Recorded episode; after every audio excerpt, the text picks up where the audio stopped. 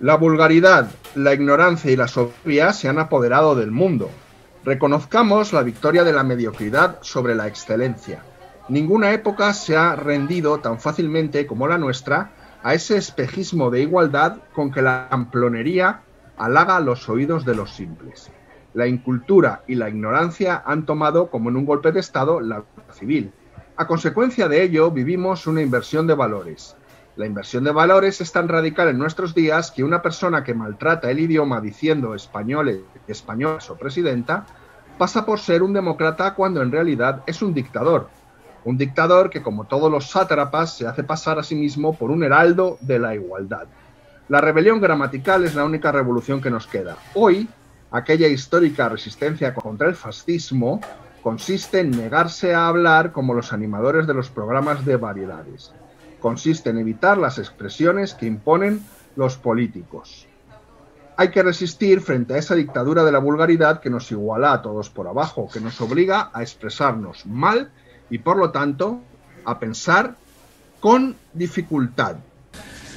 Bienvenidos al Café de Mendel. ¿Qué van a tomar los señores? Tomaré un café solo y una copita de absenta. Buena elección. Para mí un café americano, gracias. Enseguida.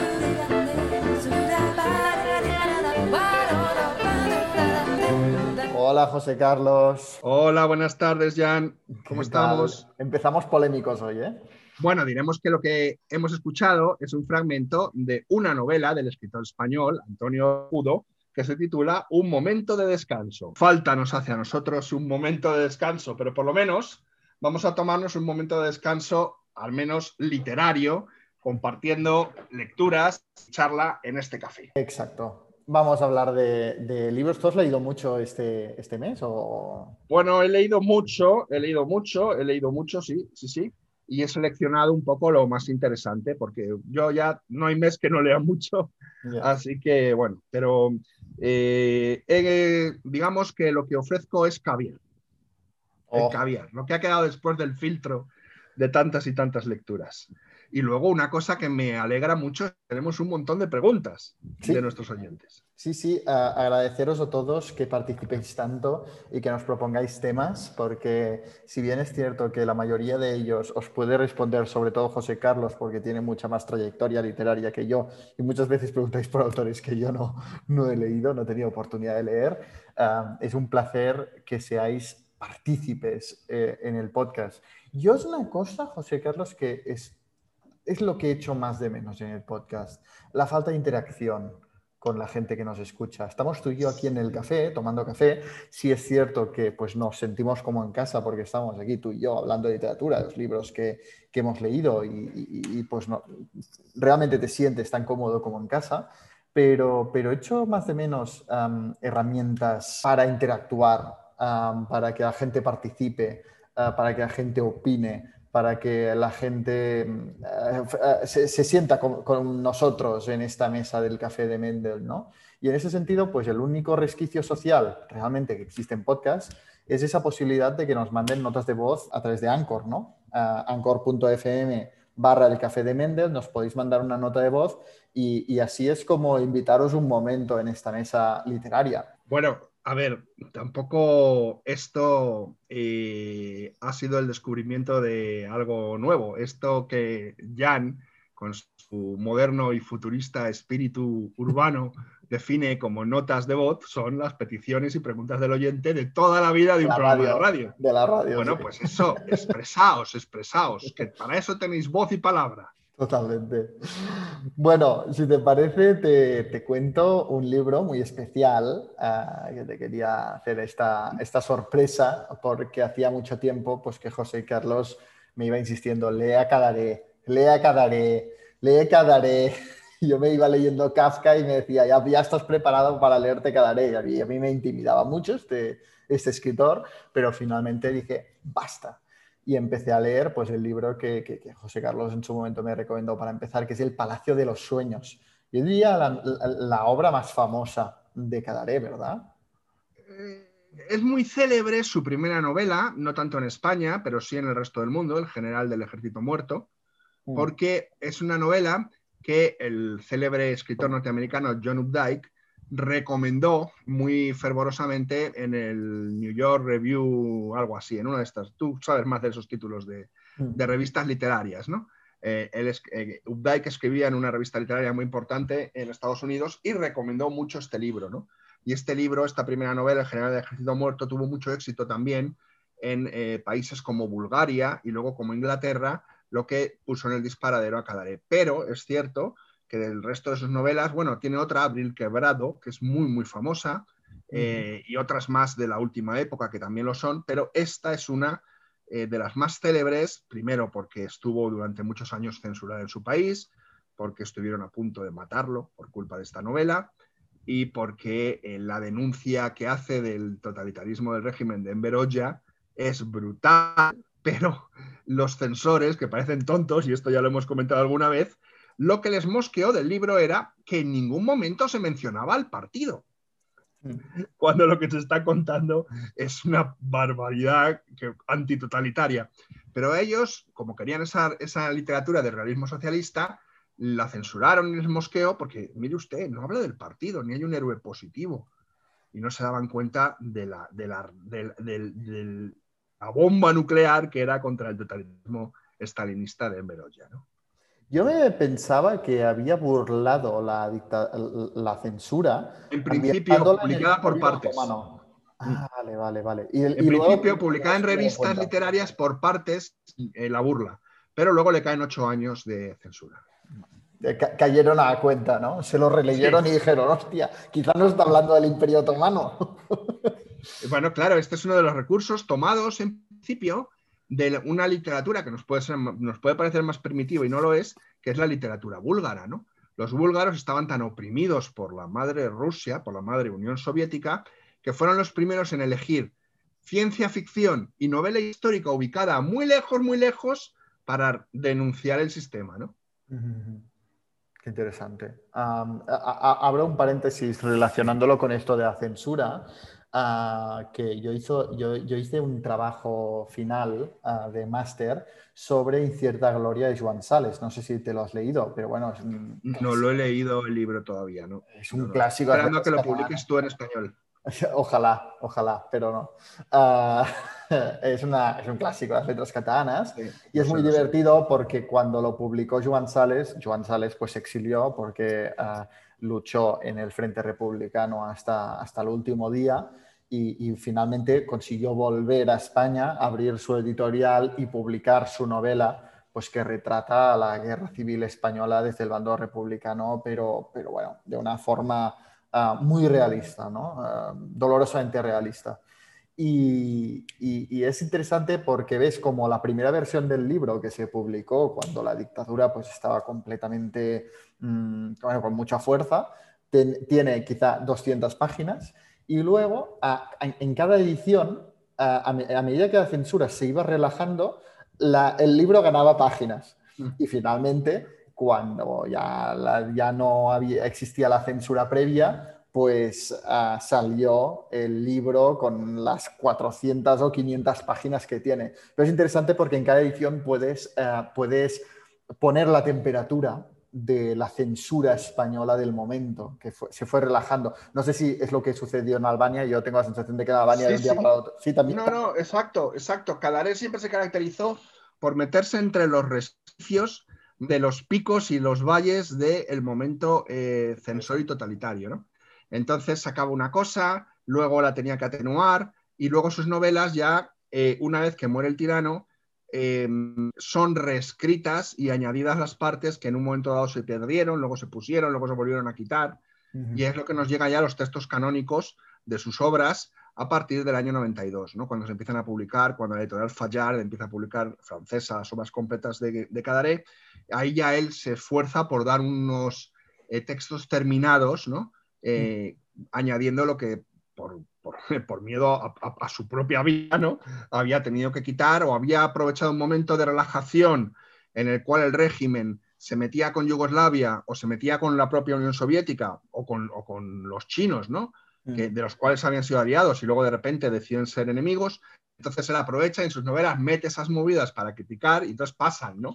Pero luego con el paso del tiempo, al ser revisionadas, pues ya no pasa, ¿no? Y todo así. Entonces lo, lo saca, lo pone, lo mete, lo quita. Pero es un autor en continua revisión, es muy parecido a lo que tú comentas de, de, este, de este autor catalán, ¿no? Sí, sí, sí. Bueno, um, ¿qué contarte del Palacio de, de, los Sueños? Es que a mí me da incluso pues cuenta, cosa cuenta, a, a hablarte, hablarte a ti del Palacio de los Sueños, ¿no? Me he encontrado un relato del todo kafkiano que me ha recordado en muchas cosas al proceso. Conocemos a un funcionario cuando acaba de ser admitido en un ministerio muy especial del Imperio Otomano, que es el Palacio de los Sueños, un ministerio encargado de recopilar los sueños de todos los ciudadanos e interpretarlos para ah, pues, ah, anticipar posibles pues, profecías, ¿no? No sé si se, lo podríamos decir así, pero como que ah, e, el, Imperio Otomano ha detectado que muchas veces los sueños anticipan cosas y, pueden ser mensajes muy interesantes para dirigir un gobierno y por lo tanto recopilan todos los sueños y los relevantes, pues llega a ser el, creo que se llama el sueño maestro, Mm. que se va filtrando, filtrando, interpretando hasta que llegamos a ese. Bueno, pues nuestro protagonista entra en ese ministerio, es admitido y vemos cómo va ascendiendo dentro de este curioso y enigmático ministerio, dentro de este palacio, recorriendo pues todas las funciones del ministerio. Muy Clasificación, interpretación. Bueno, sigue, sigue. Exacto, exacto es esto muy kafkiano. yo creo que transmite muy bien cómo la gente que entra en el Ministerio, en, el Palacio de los Sueños, se va separando de la vida gris de, la, de fuera del palacio y cada vez forma más parte de los sueños, de, de ese mundo soñado. ¿no? tengo una pequeña crítica Pero no, a, ver, a ver qué te parece. A mí me pareció un poco inverosímil el ascenso del protagonista. No sé si es que Cadaré nos quiere decir algo con esto, pero me da la sensación de que asciende muy rápido, muy rápido en el Palacio de los Sueños. Es como que a través del protagonista te quiere mostrar todas las funciones del Palacio de los Sueños, pero es como que lo, vi, lo veí muy precipitado uh, ese ascenso. Bueno, él asciende muy rápido, a, pesar de todo, tarda un año en ascender, pasa un año. Mm. Eh, porque él es un protegido del sistema, aunque su familia haya sido represaliada por el sistema, él es uno de, él, es uno de los nuestros, le dicen, ¿no? Él es uno de los nuestros. Y lo que Cadaré intenta hacer, que tú ves muy bien toda la reminiscencia kafkiana, pero lo que hay montado alrededor del Palacio de los Sueños es una reescritura del infierno de la Divina Comedia de Dante porque al igual, porque es muy típico en Cadaré que mientras en el infierno es el mal descensional, en Cadaré siempre es ascensional. Y si te fijas, esto que has dicho tú tan interesante, que forman parte del Palacio de los Sueños, lo que le ocurre a Marcalem es que se va convirtiendo en un ser transparente, en un funer vivo, que es como los llama Cadaré, en un muerto vida, ¿no? Y esa medida que se va ascendiendo hacia ese infierno, que en la comedia está hacia abajo, pero aquí en Cadaré siempre es hacia arriba. Luego tiene otras novelas en donde vuelve a mostrar esta, esta relación ascensional ¿no? hacia los círculos del infierno, pasando desde que llega, que aparece una figura que es como la de Minos, que incluso quema la carta de recomendación que lleva, que le asigna como Minos con su cola lugar al que tiene que caer y a partir de ahí él va progresando, como eh, le ocurre a Dante, porque Marca Lem, se puede entender como un personaje que es, tiene una doble función. Es un funcionario, pero también es un peregrino para cada Sí, Entonces es un peregrinaje, por eso es rápido. Y cómo el protagonista se anula para pasar a formar parte de un engranaje mecánico del Palacio de, los Sueños, lo transmite muy bien, Cadaré. Es una cosa que transmite muy bien. Ah, y Pesadilla distópica también, em, eh, porque ese intento de controlar las mentes. Eh, es que es muchas cosas juntas. Pero tú qué crees que quiere transmitir? ¿Qué, idea crees que quiere transmitir Cadaré con esto de que la gente del, del, ministerio, digamos, cada vez se separa más de la vida real y se quedan los sueños? ¿Es porque es un intento de una dictadura de controlar incluso los sueños, que es lo único que se le escaparía, ¿no? Eh, ¿Es para controlar a la gente ¿Es para controlar a los mismos funcionarios? Eh, ¿qué, qué, qué, qué es? Eh, ¿qué- ¿Cuál es, el Es- mensaje? Forma parte de lo que denomino la gran estratagema, ¿no? El sistema totalitario pone en pie una gran mentira que, por una parte, intenta controlar tanto la vida individual y privada que quiere incluso controlar los pensamientos y dentro de los pensamientos, ¿Mm? atento a esto, los pensamientos involuntarios que son los sueños, porque ahí es donde tú das rienda suelta al odio que tienes contra el emperador o contra el, el Vallá o contra quien sea. En los sueños, en los pensamientos involuntarios. Sí, O sí. sea, te quieren pillar como por la puerta de atrás, ¿no? Entonces, es un intento de llevar al extremo el control de las masas mediante una gran mentira, ¿no? Que es un palacio que realmente manipula las pruebas y desde ese palacio se deciden las represalias que se van a tomar, las guerras que se van a organizar, los golpes que se van a asestar a, la- a la- una, a una presunta eh, oposición que tampoco existe. Es la gran estratagema totalitaria que hace que el individuo fuera de eso, el que no es funcionario, siempre viva en estado de alerta y aterrorizado porque todo lo que puede hace- hacer eh, puede ser un delito. Y todo puede ser, o sea, yo he, tenido este sueño y soy culpable, y yo mismo me entrego, ¿no? Es lo que comentábamos cuando vimos los cuentos de Bandy, de la acusación, el, el régimen de Corea del Norte no está muy lejos de esto. Y de hecho, Kadare elabora este libro basándose en unas declaraciones del ministro de Seguridad de Rumanía, comunista, que estaba proponiendo eh, una cosa, intentar controlar los sueños de la gente ¿En serio? pero no sabían cómo hacerlo, pero era una idea que tenían, ¿no? Querían, y, a- y entonces a partir de ahí se le enciende la bombilla, ¿no? O sea que lo que intenta es eso, y te intenta mostrar también, y voy a responder a tu pregunta, que los funcionarios tienen este aspecto eh, casi de, de vi- de- de muertos en vida, porque para Cadaré, todos los que están en contacto con el engranaje de la estratagema totalitaria acaban conociendo una parte que no pueden conocer, que está prohibida, y por lo tanto acaban muriendo. Y si no, fíjate en el final de la novela, eh, que no lo voy a destripar, pero esa vuelta a la primavera, Sí. cuando realmente Markalem es casi translúcido, porque ya se sabe lo que le va a ocurrir en un futuro muy breve, porque ha entrado en contacto con resortes del totalitarismo que no debe conocer. No, no, ah, me ha gustado muchísimo. Ha- pero, que, o sea, creo que es un libro que podría haber escrito perfectamente Kafka. Sí, claro. Cada vez que, y la última cosa que diré, porque nos estamos alargando mucho con este libro, pero, pero me ponía los pelos de punta cuando el funcionario decía, es que te apreciamos, creo que utiliza este verbo. Sí. Ah, cada vez que lo ascenden, es que nosotros te apreciamos y No tal.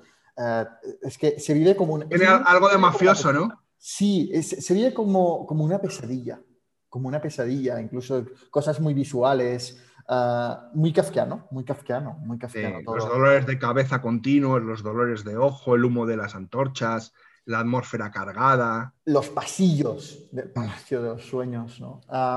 En- ese núcleo donde están los sueños de los emires y de los, con el mal nuclear de la humanidad, ¿no? mm, bueno. Muy buen libro. Oye, encantado de empezar hablando Caré, así que si no hemos ya ahuyentado a toda nuestra audiencia. Muchísimas gracias por la recomendación y, sin duda seguiré leyendo Cadaré. ¿Y tú qué has leído? Vamos allá, va, av- avanzamos. Bueno, pues yo os voy a hablar brevemente de dos libros, porque uno va con el otro, que ya he hablado de ellos un poco por encima y es que leí El nombre de la rosa de Humberto Eco. Y también leí Las apostillas al nombre de la rosa. Eh, bueno, Las apostillas al nombre de la rosa es la mayor mentira, pero también uno de los más grandes tratados de narratología que me he encontrado, ¿no? Ah, porque él dice que escribe las apostillas porque está harto de responder a preguntas obvias sobre su novela El nombre de la rosa. Pero luego en las apostillas no responde a nada, sino que lo que te cuenta es un tratado de cómo se escribe una novela y te habla de una serie de cosas muy interesantes, pero no pone nada en claro referente a, a la novela. ¿no? El nombre de la rosa, ¿qué me pareció? Pues me- se me quedó un poco entre dos aguas. No me, o sea, mm, vamos a ver, no está mal, pero mm, eh, es una novela en la que yo creo que se pasa en algunos aspectos, ya lo dije el otro día, quizás hubiera podido escribir una novela más ágil y luego un tratado sobre... Estoy completamente historia. de acuerdo. Estoy luego un tratado conociendo lo que conoce de historia medieval, ¿no? Entonces podría haber hecho las dos cosas y quizás hubieran sido muy placenteras y hubiéramos ganado un libro con el tratado de historia medieval, ¿no? Eh, es una novela erudita. A mí lo que me llama la atención es que él reconoce que monta un muro de 100 páginas para que el lector que él quiere, el lector que él quiere tener como lector de la novela, sea capaz de saltar ese muro.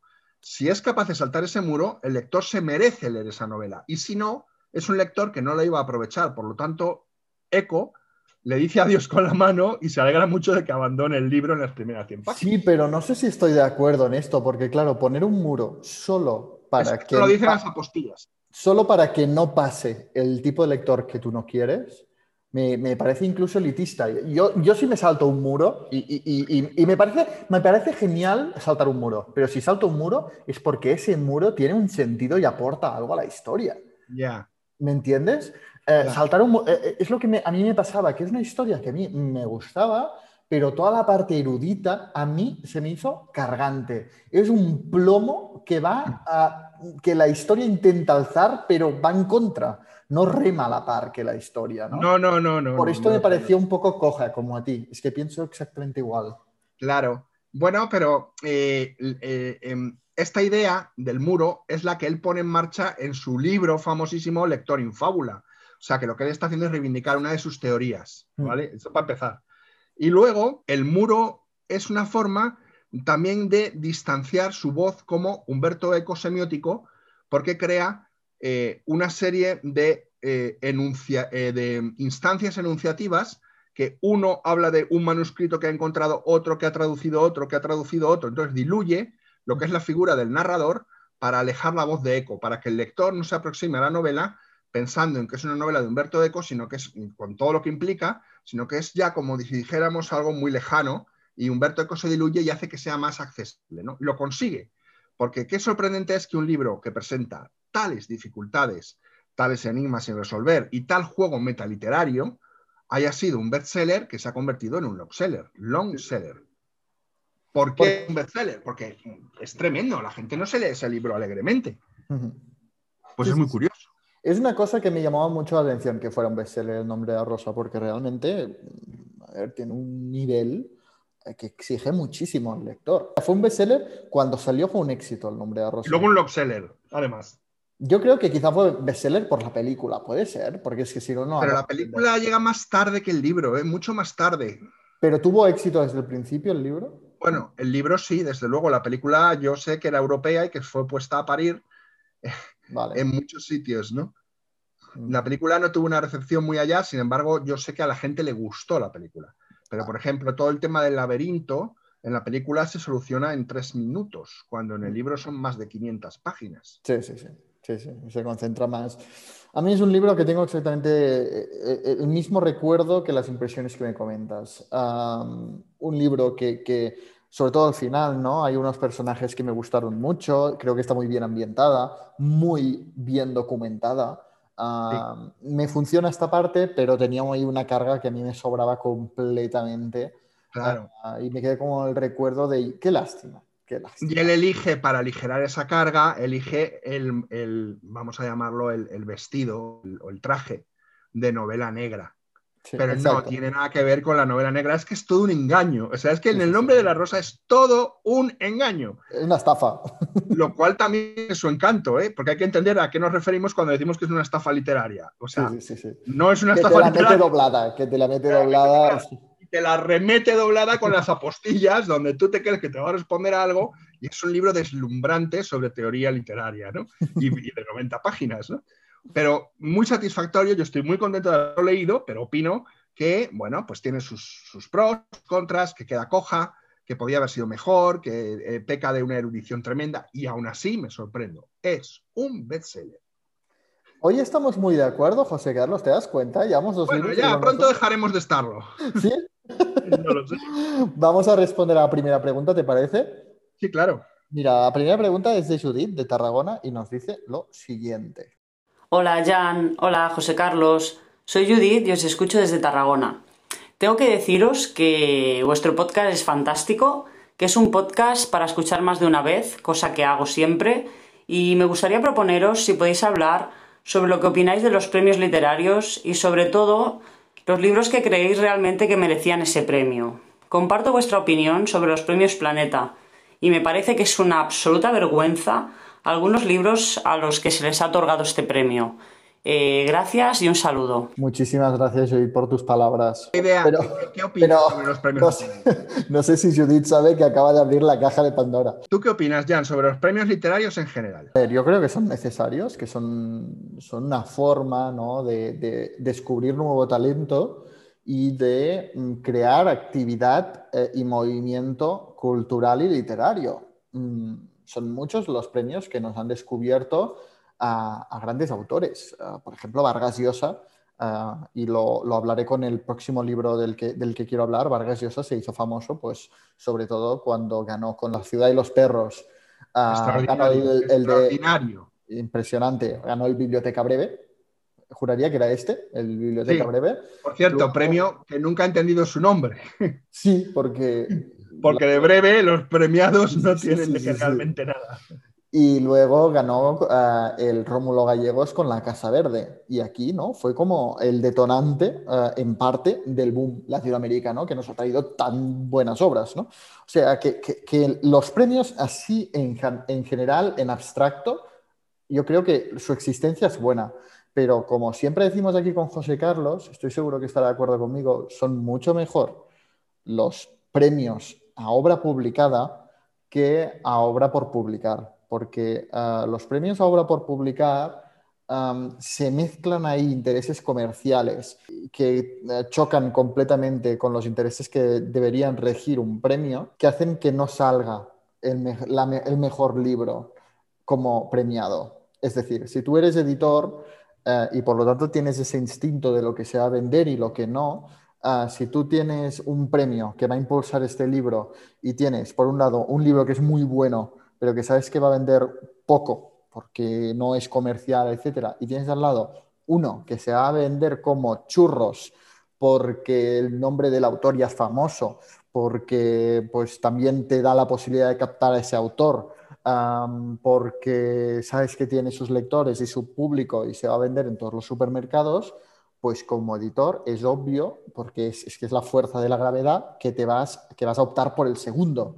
En cambio, a obra publicada, cuando el premio es de una entidad independiente, sea una fundación, sea una asociación, el Booker, el Nobel, el- todo lo que quieras, ¿no? Eh, y es, y es neutro, le da completamente igual lo que se va a vender ese libro y además, es más, ah, tú das el premio a una editorial en la que tú no estás, el único criterio que te va a regir, te puedes equivocar. Yo no, no conozco ni un premio que no se haya equivocado nunca, al menos desde mi perspectiva subjetiva, pero aunque te puedas equivocar, el criterio que te va a dirigir va a ser el de la calidad. Ningún otro. No hay otros intereses. Y es en estos premios en los que yo creo. Se equivoquen o no, me gusten más o menos. Habrán unos que, con los que yo conecto más o tengo más confianza y otros que menos. Pero es ese tipo de premios el que a mí me gustan. Yo estoy de acuerdo contigo en que los premios creo que cada vez es más necesario que sean a obra publicada, pero quiero matizar una cosa. Tú dices que premios sí por lo que aportan o lo que yo diría por lo que han aportado. O sea, premios sí, pero los de antes. Los de ahora, no. O sea, porque ese premio que nos ha descubierto a Vargas Llosa o a otros autores extraordinarios eran antes.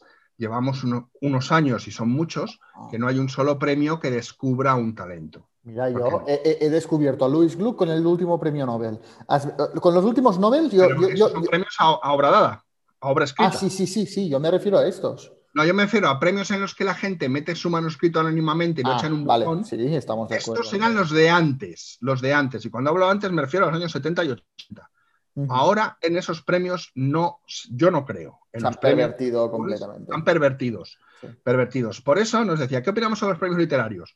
Antiguamente tenían una función importantísima. Actualmente ninguna. Actualmente tienen que ser a obra dada, o sea, a obra escrita. Sin Totalmente ninguna, sin ninguna acá. Ahora, libros premiados que lo merecían. En la época actual, ninguno. Ninguno. O libros que, que merecían el premio, no han sido premiados. Pero desde luego los premiados no lo merecen. A, a obra por publicar. Obra por publicar.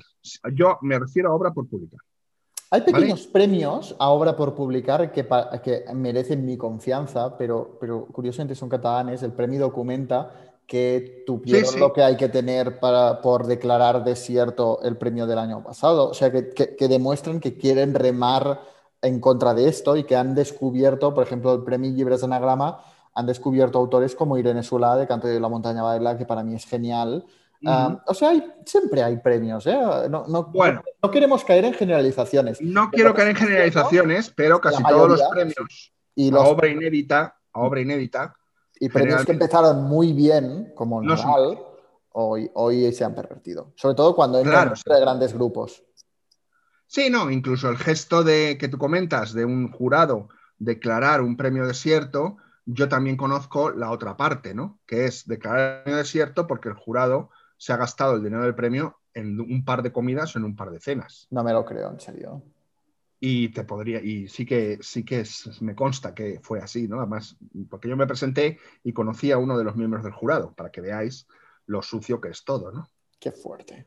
Qué fuerte. Pero bueno. Y luego, y- o sea que yo creo que hemos contestado, ¿no? Los premios de antes sí, los premios de ahora a obra publicada, y aunque mm, casi ninguno es fiable, quedan unos pocos que Ay, se mantienen de una manera al estilo de la idea de Asterix, ¿no? Eh, contra un imperio de un monopolio, y ahí luchan como pueden, pero son los menos, ¿no? Y luego nos dice que a ella le parecen los premios Planeta una vergüenza. Dice casi todos, pero no todos. A mí me parecen todos, del primero al último. ¿Sí? Oiga, incluido el de Torrente Ballester, incluido. Yo no, no he leído ningún premio Planeta que me haya gustado, la verdad. Pero claro, es que tampoco puedo, porque claro, de los primeros tampoco he leído demasiado. Pero, pero no, sí, completamente de acuerdo. Yo creo que también el gran problema es que los premios populares, que empezaron bien en su momento seguramente, ah, se han convertido en un sello para convencer a gente que no lee que compra, eh, lo hemos hablado en otras ocasiones, ¿no? La gente que compra, pues por San Jordi o Día del Libro, un libro para su novia o su novio que, no, que, que, que nadie va a leer, pero que llegan a la tienda y encuentran pues la banda roja con Premio Planeta y dicen, pues este, y ya está. No, creo que se ha convertido en un producto más para no lectores que para lectores. Cuando digo no lectores y lectores, quiero decir gente que lee frecuentemente y regularmente y gente que, que no lee, que es del todo respetable, ¿eh? pero estos libros están hechos para gente que no, que no los va a leer. O sea, que se va a quedar Claro. en la mesía de noche durante años y no, no va a leer nadie. Pero fíjate, y con esta reflexión ya no quiero hablar más de los Planeta, porque no creo que merezcan tanto espacio, pero los premios Planeta, no sé si te has fijado, que son como una navaja suiza multiusos. Porque el premio Planeta te puede servir, evidentemente, para ir al baño, como calza de una mesa cojea, para matar moscas, la mosca española, pero también, también te puede valer como abanico, también como arma arrojadiza, para tirárselo a la cabeza a alguien que lo puedes descalabrar. O sea, tiene muchas funciones que no le reconocemos y que ya va siendo hora de que al premio Planeta se le reconozcan porque es como una navaja multiusos, es increíble. Vale para mil cosas. Para- se te cae el aceite o quieres empapar papeles en aceite porque lo quieres reciclar.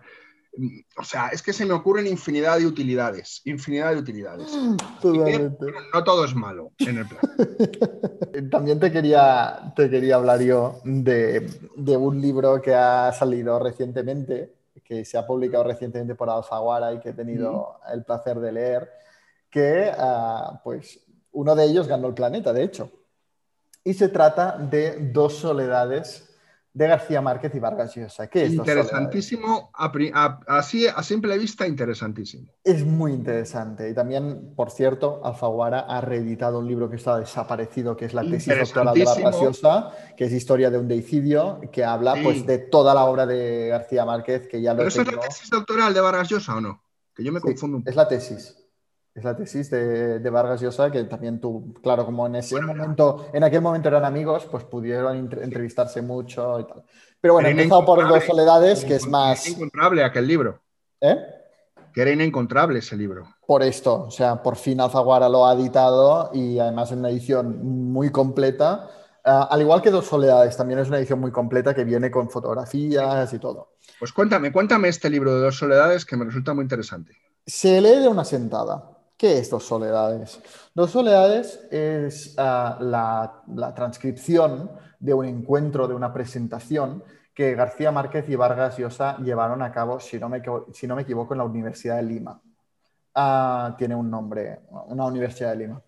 Ah, es muy interesante, sobre todo porque es una presentación que tuvo lugar cuando aún no existía lo que hoy llamamos boom latinoamericano. Mm. Estaba emergiendo, estaba empezando a implosionar, ¿no? Es un momento muy concreto de la historia de la literatura que quedó inmortalizado en esa presentación y se nota en, toda, implícita en toda la presentación, porque, por ejemplo, no se menciona ni una vez una cosa tan importante para el boom latinoamericano y para García Márquez como es el realismo mágico. Aún no se le había puesto nombre a esa corriente, a ese estilo, a esas técnicas narrativas. ¿no? Encontramos un García Márquez que acaba de sacar, eh, lleva meses desde que sacó Cien años de soledad, y claro, eh, es un éxito pero es un éxito como novela, aún no se la conoce como clásico moderno, como un libro que vendría a cambiar la historia de la literatura latinoamericana y mundial, sino que es... Oye, oye, paro, paro, un momento, qué curioso es esto, ¿verdad? Eh, que se haya publicado un libro que va a cambiar la historia de la literatura y, no se ha percibido, ¿no? Y se tarda en percibir. El otro día hablaba yo de que era un error decir que a Kafka no habían dado el Nobel, porque cuando Kafka publica, eh, no es un escritor. O sea, cuando Kafka está vivo, coincidiendo con el Nobel, no es un escritor porque cuando publica la transformación, o sea, ¿qué resortes entran en, marcha para que luego se sepa y se reconozca que ese libro es clave en el resto de la, e influyente en el resto de la literatura, ¿no? Pasa como con Cien años de soledad. Qué curioso, ¿verdad? Que hay una gente que convive con ese libro, que son eh, eh, coetáneos a ese libro, y no se enteran de lo que tienen delante. No, no, totalmente. y, y, creo que ni el mismo García Márquez, ¿no? Es, impresionante porque, claro, yo tengo ya tan, al igual que la metamorfosis de Kafka, tengo 100 años de soledad tan puesto como un libro monumental e imprescindible de la literatura, que, claro, ver a su autor hablando de 100 años de soledad como un libro que acaba de salir y que sí ha tenido un gran éxito comercial, pero sería como Fernando Aramburu hablando de Patria, pues que un libro que ha tenido un éxito comercial muy importante y va a contarlo, pero, pero sin ser consciente él de lo que llegaría a ser 100 años de soledad, ¿no? Con toda su inocencia y su candor. Exacto, o sea, pilla ese momento antes de que llegue el, gran boom, ¿no? Ah, y, en ese sentido es muy interesante. Y luego, haciendo bastante el papel de entrevistador, tenemos a Vargas Llosa, que, que si bien ya era más importante y más reconocido que García Márquez, acaba de ganar el Rómulo Gallegos con, con, la Casa Verde, pero tampoco, o sea, eran dos talentos latinoamericanos, pero que aún no se habían convertido en un fenómeno internacional, sí que habían tenido bastante éxito. Y pues hablan, eh, hacen una reflexión sobre todo en torno a 100 años de soledad. Y García Márquez y avanza algunas cosas de una novela que está escribiendo que lleva por título El otoño del patriarca, que para mí, ah, junto a Cien años de soledad, son las dos mejores novelas ah, de García Márquez. Y es muy interesante las reflexiones que hacen, son dos genios. Mm, te caerán mejor o peor, o uno te cae mejor que el otro, da igual. Los dos son dos genios de la literatura y se nota. Eh, es súper interesante, por ejemplo, cómo García Márquez ah, habla de lo que le inspiró a la hora de escribir Cien años de soledad, cómo habla del realismo mágico sin mencionarlo, pero él lo que defiende en esa conferencia es que esta es la realidad de Latinoamérica, porque todo son anécdotas que se contaba. Por ejemplo, la famosa, el famoso momento en el que una mujer en Cienes de Soledad asciende en cuerpo y alma a los cielos, dice que esto no, no se lo inventó él. Es que una familia del pueblo de Aracataca, su hija se, se fugó con un hombre y la familia, para no tener que afrontar la vergüenza ante el pueblo, contaron que se había ido volando hacia los cielos, hacia Dios, ¿no? Y todo el mundo se lo creía. Eh, son como cuentos que, eh, mucha gente del pueblo percibía como una realidad, ¿no? Pero en realidad se había inventado pues para tapar eso. Y, le gustó mucho jugar a ese juego de crear esos mitos. Me aportó una perspectiva de 100 años de soledad que nunca había tenido, porque yo tenía la perspectiva de 100 años de soledad de que yo me podía fiar completamente del narrador omnisciente y que todas esas cosas mágicas sucedían de verdad, pero descubro que quizá es que no podía fiarme tanto del narrador y que muchas cosas que nos explica... Claro, eh, quizá no se, realmente no ascendió hacia los cielos, sino que eso es lo que se cuenta, ¿no? Ah, bueno, muy, muy interesante, sobre todo más allá de las curiosidades y que son muchas que te aporta del proceso creativo de García Márquez y de sus reflexiones y de su visión de la literatura latinoamericana de aquel momento, para mí es un retrato de un momento muy específico e irrepetible de la literatura latinoamericana, que es como eh, se acaba de publicar un libro que lo cambiará todo, ¿no? Es el Big Bang, ¿no? El momento de- del, del Big Ahí, Bang. pero cuando está a punto ya de, de- de- bueno, A este respecto, yo te quería hacer una pregunta. Es una pregunta de gran calado literario, por lo tanto, no sé si, si podrás contestármela, pero te la voy a hacer de todas maneras, ¿no? Eh, tú sabrás, porque eres un gran conocedor de, de García Márquez, por qué estos dos señores se dieron de puñetazo. hay rumores, pero no, no. Salseo, salseo, ¡uh! Lo que me gusta de un buen salseo. salseo literario. Claro, nadie lo ha dicho. Incluso eh, en Dos Soledades, por cierto, contiene mucho, como he dicho, contiene fotografías del acto y contiene muchos mm, epílogos de expertos, etcétera. Y en una sale una entrevista que se le ha hecho, se le hizo recientemente a Vargas Llosa y se le preguntó ah, por, por qué eh, ese puñetazo y no lo quiere responder. Dice, eran cosas nuestras y ya está. Se dice que es porque Vargas Llosa tenía problemas con su mujer. Y como eran vecinos y se dan muy bien, pues eh, su mujer recorrió a García Márquez, le contó toda la Mm. problemática y García Márquez le dijo, pues sepárate, divórciate. Le, le- le aconsejó que se divorciara de Vargas Llosa. Finalmente no lo dejaron. Eso es lo peor. Yo de ese cotilleo literario saco una lección. Y es que cuando un amigo o, o alguien te dice que se quiere separar, que ya está harto y tal, tú nunca le recomiendas que se separe porque van a volver y tú vas a quedar como el culo. o sea, tú has dado un buen consejo, pero si se, si se quedan juntos la pareja, pues tú, tú, vas a, a- a- tú habrás quedado muy mal. Y eso le pasó a García Márquez. Eso O sea que se el dice. púgil, el púgil aquí era Vargas Llosa. El, el- el que daba los puñetazos fue Vargas Llosa. Hombre, sin duda, pero a mí lo, lo que soy fan es la reacción que tuvo García Márquez, que le dio un puñetazo y lo primero que hizo fue llamar a un amigo suyo fotógrafo, ven a hacerme una sesión de fotos. Y, y- si buscáis en internet lo vais a encontrar, García Márquez puñetazo, buscad estas palabras y lo vais a encontrar. Ah, fotografías de él delante de la cámara sonriendo súper feliz con esa sonrisa tan amplia que tenía García Márquez con un ojo morado desde todas las perspectivas. Me parece genio. La literatura, una vez más, Literatura. oficio de riesgo.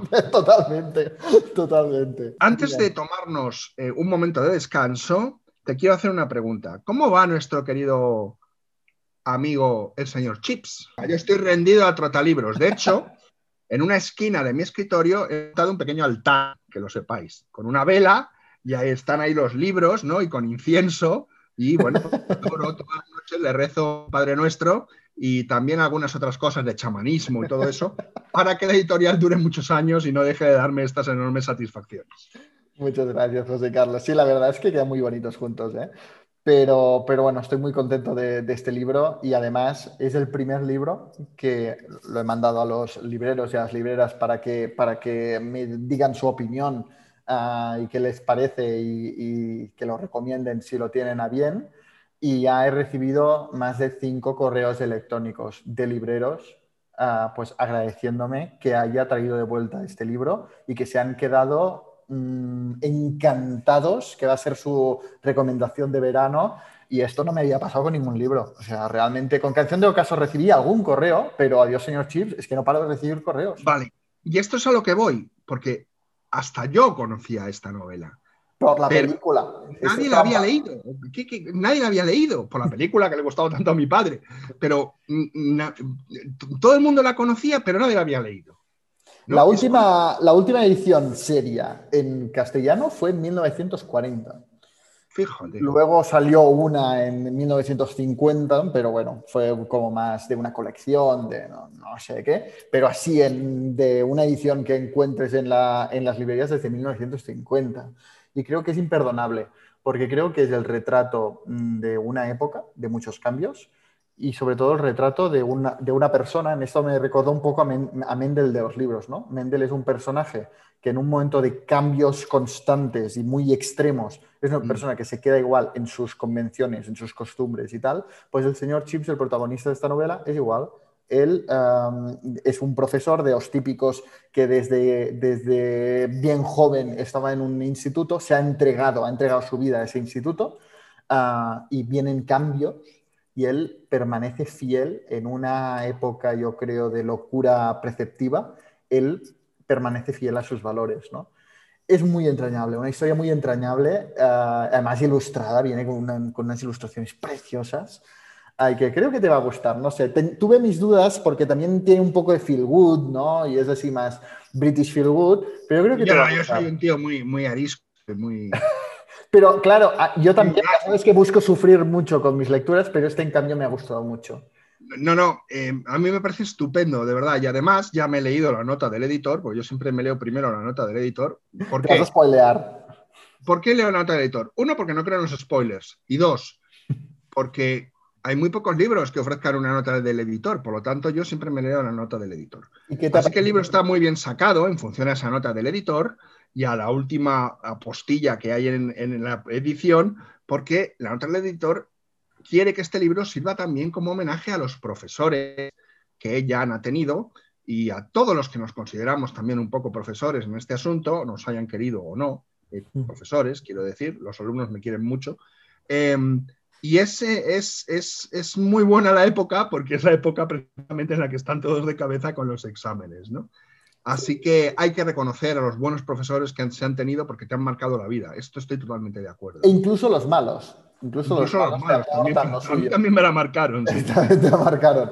Y, y, y en, eh, fíjate que en la página donde aparece eso de ese libro se imprimió en Barcelona, tal Sí. fecha y tal, pongo esto. Se imprimió en el momento en el que los estudiantes se empezaban a, a, a, preparar para los exámenes finales, porque realmente pues coincidió. Exacto, porque me gusta mucho eso, porque otros libros siempre aprovechan este libro, se terminó de imprimir en tal, tal año en que a Joseph, Con, Joseph Conrad le dolían los callos, o año en que, a, en que, en que no sé quién se sacó una muela, pero tú utilizas otro, otra, otro recurso, otro otra cosa periférica, ¿no? Que, que, es un poco a lo Stefan Zweig, ¿no? La historia la protagonizan lo, los individuos y no los, lo, las celebridades políticas, ¿no? Sí, pues sí, se sí. acabó de imprimir cuando estaban los chavales empollándose lo que ahora se llama EBAU, ¿no? Que era la antigua selectividad, ¿no? Sí, Por sí, ejemplo. Ese es el momento histórico. Eso está muy bien. Y hablamos de universidades, ¿no? Pues vamos a tomarnos un momento de descanso con Antonio Orejudo y su novela Un momento de descanso, que habla sobre la universidad. Es una de las pocas novelas de campus que se han escrito en la literatura española. El, hecho- el fragmento del principio del episodio de hoy viene de aquí, ¿verdad? Viene de aquí, es un elogio de la gramática, una lección magistral que da uno de los protagonistas, eh, Cifuentes, cuando es admitido como catedrático en la Universidad de Filología. Mm. Entonces da la lección magistral inaugural, se, la- se llama Elogio de la Gramática y hace esta defensa de la gramática en contra, pues esto, ¿no? Del buenismo y de, y de todo, de esta censura que se impone por ahí, en fin. Bueno, Es los- realmente, es realmente de opiniones, por lo que has leído, opiniones muy seguras y muy Sí, sí, sí. fuertes, ¿eh? Y Orejudo es Para disolvente. Orejudo es como un trago de lejía, porque Wow. es disolvente, pero además tiene muchísimo humor y su humor es una sátira descarnada de todo lo que nos rodea y es capaz de verlo con unos ojos que van, a- van, a la- van al detalle de lo que es el disparate. Por ejemplo, como también es autoficcional, porque él sale de dentro como personaje, dice en un momento dado, yo no podré escribir una novela de campus, por eso hay muy pocas, porque la novela de campus es algo tradicionalmente de la literatura inglesa. Habla de Kingsley Amis y habla de otra gente muy elegante, porque dice el campus británico es un campus elegante. Sí, Pero sí. si queremos escribir una novela de campus universitaria española, lo que va a salir es una estracanada, un disparate. Porque lo que no ocurre en la Universidad Española no ocurre en ningún sitio. Por lo tanto, no son novelas que luego la gente se las vaya a creer, porque son disparates. Y un momento de descanso es un disparate continuo, ¿no?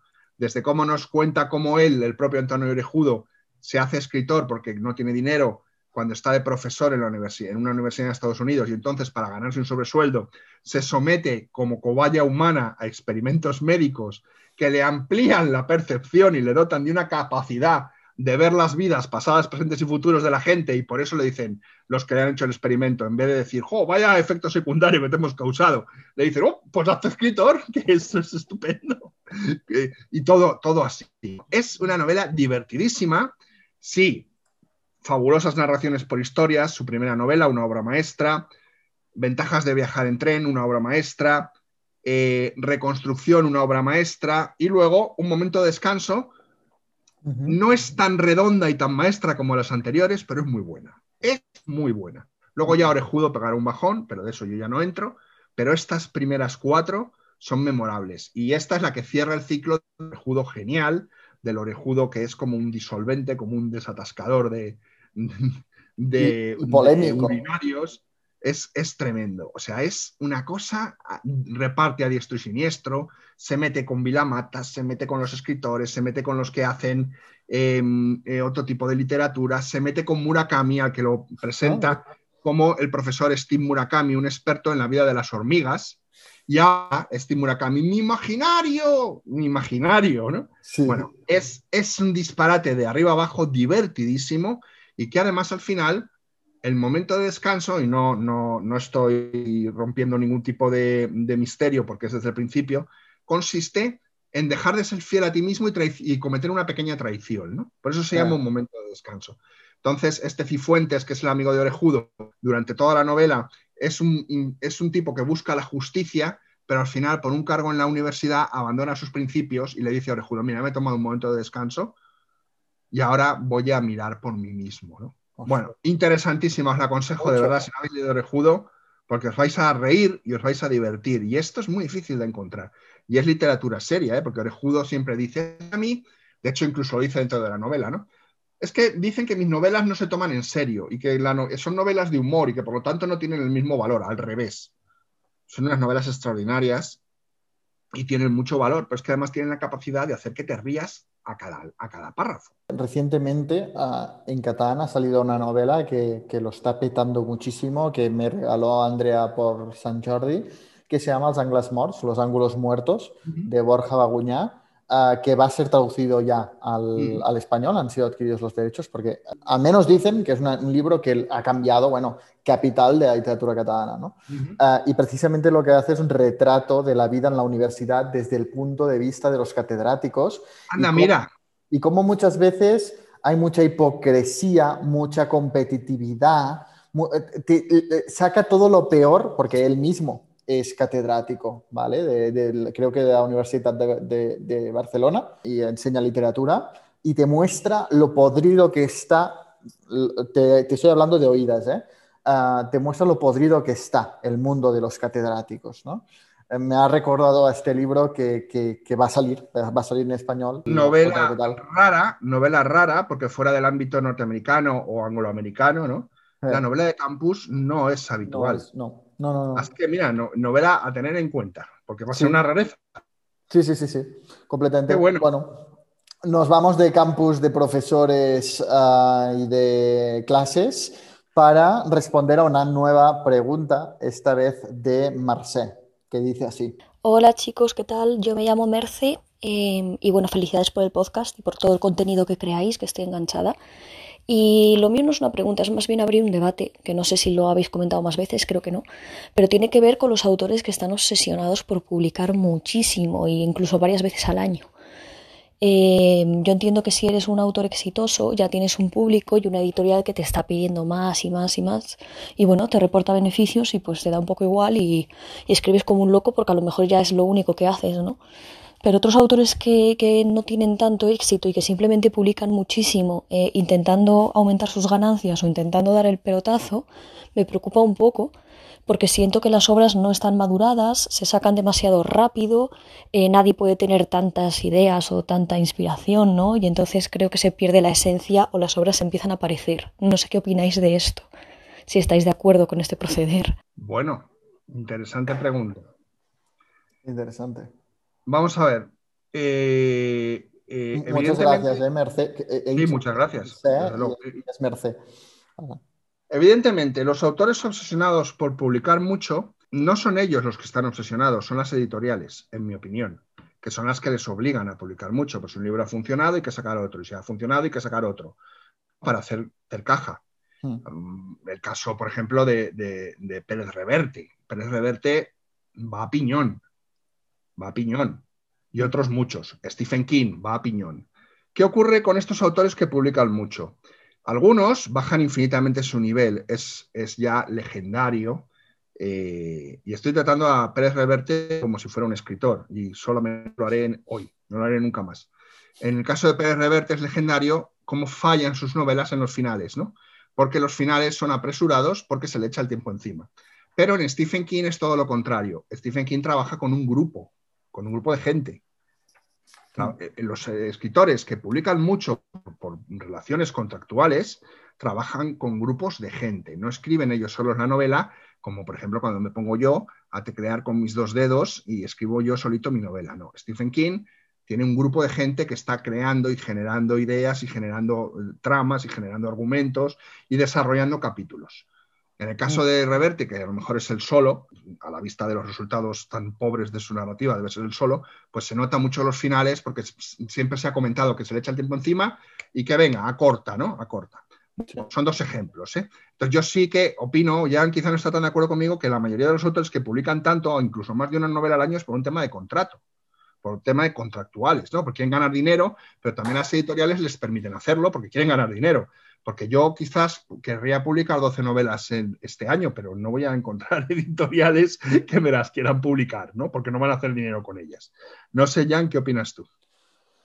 Es que es un fenómeno con muchas patas, ah, pero yo creo que el nombre del fenómeno y del que salen todas las patas es que vivimos en un sistema capitalista de ritmo creciente, ah, que esto afecta a todo y, como no puede ser de otra manera, desgraciadamente, también al mundo del libro.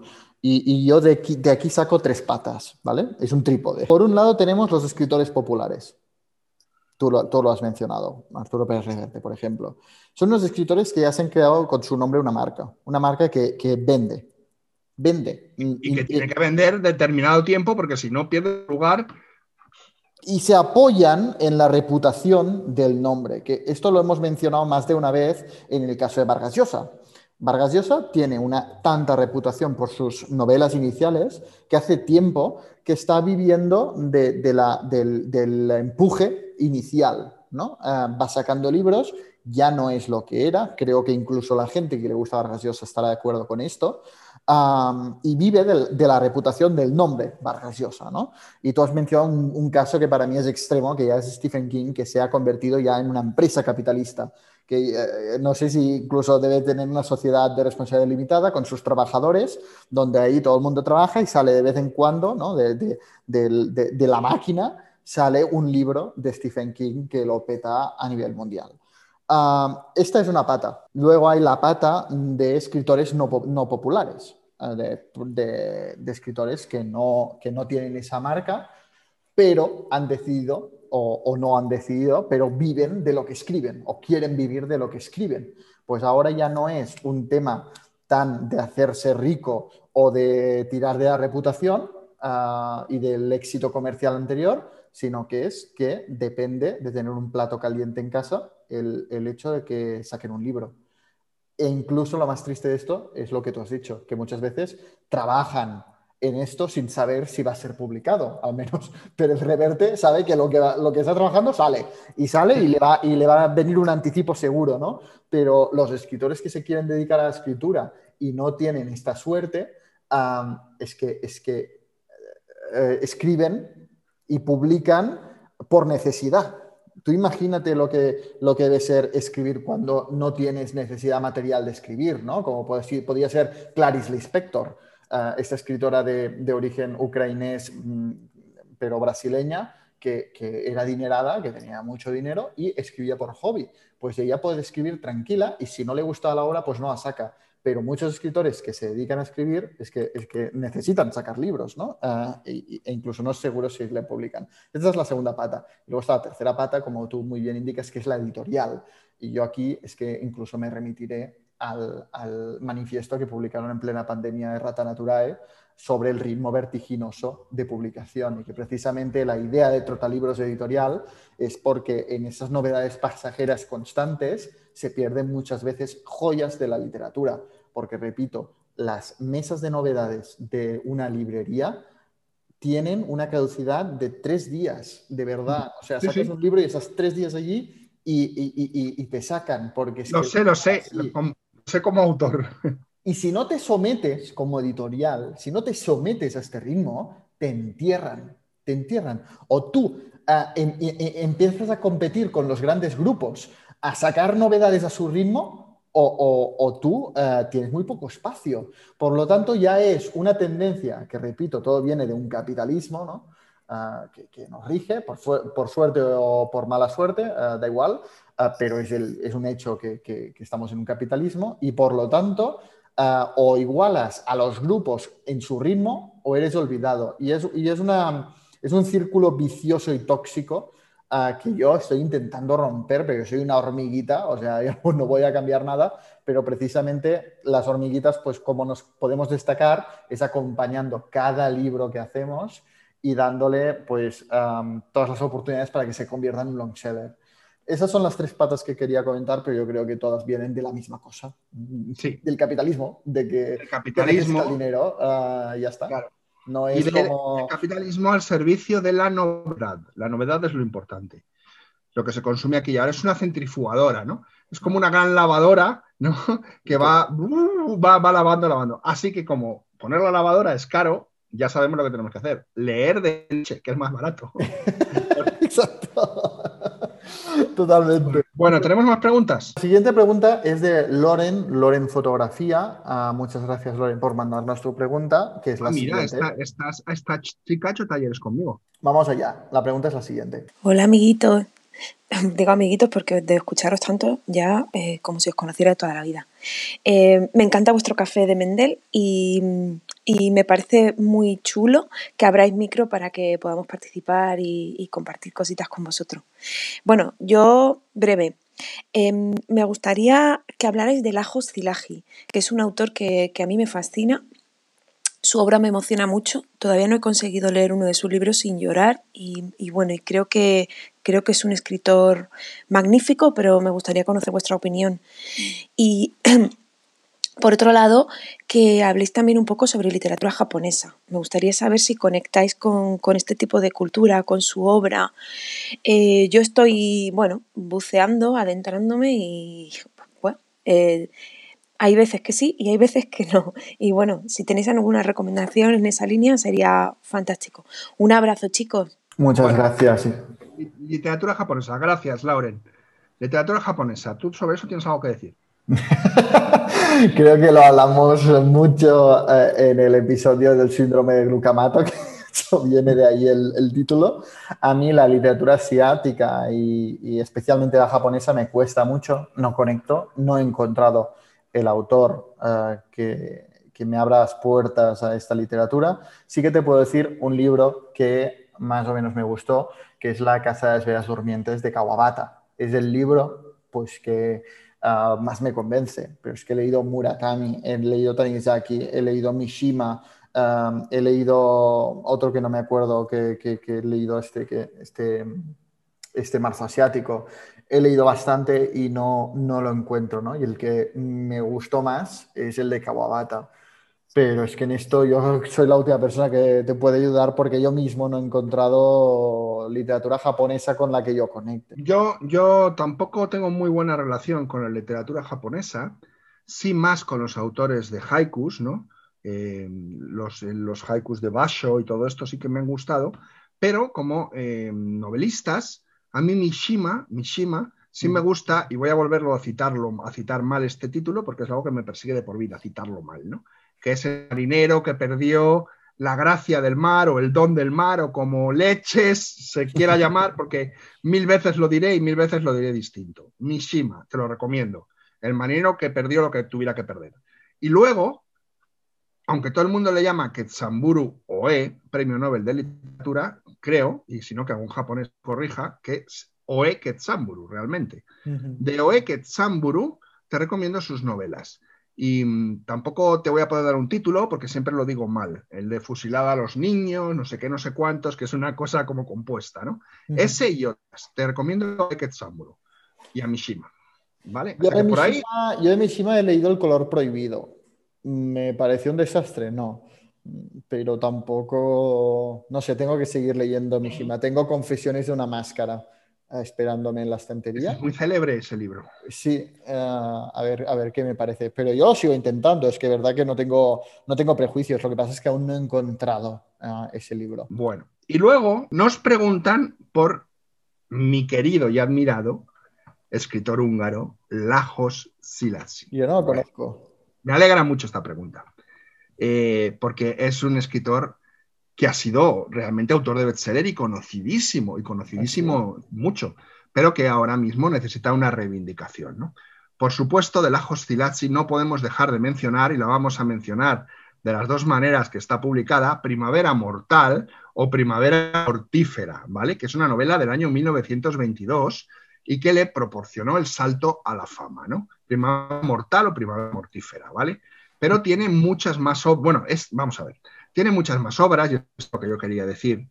Están editadas en la Biblioteca Lajos Szilágyi, que está creada en la editorial Funambulista.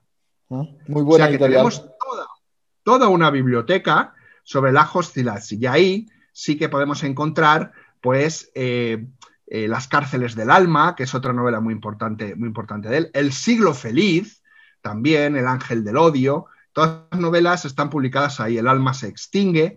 Y luego creo que no está publicada eh, eh, dentro de Funambulista, creo que está publicada en Alfaguara, está Los Ducay, que, los Ducay, Ducay, con K y con Y, que es la historia de una familia, ¿no?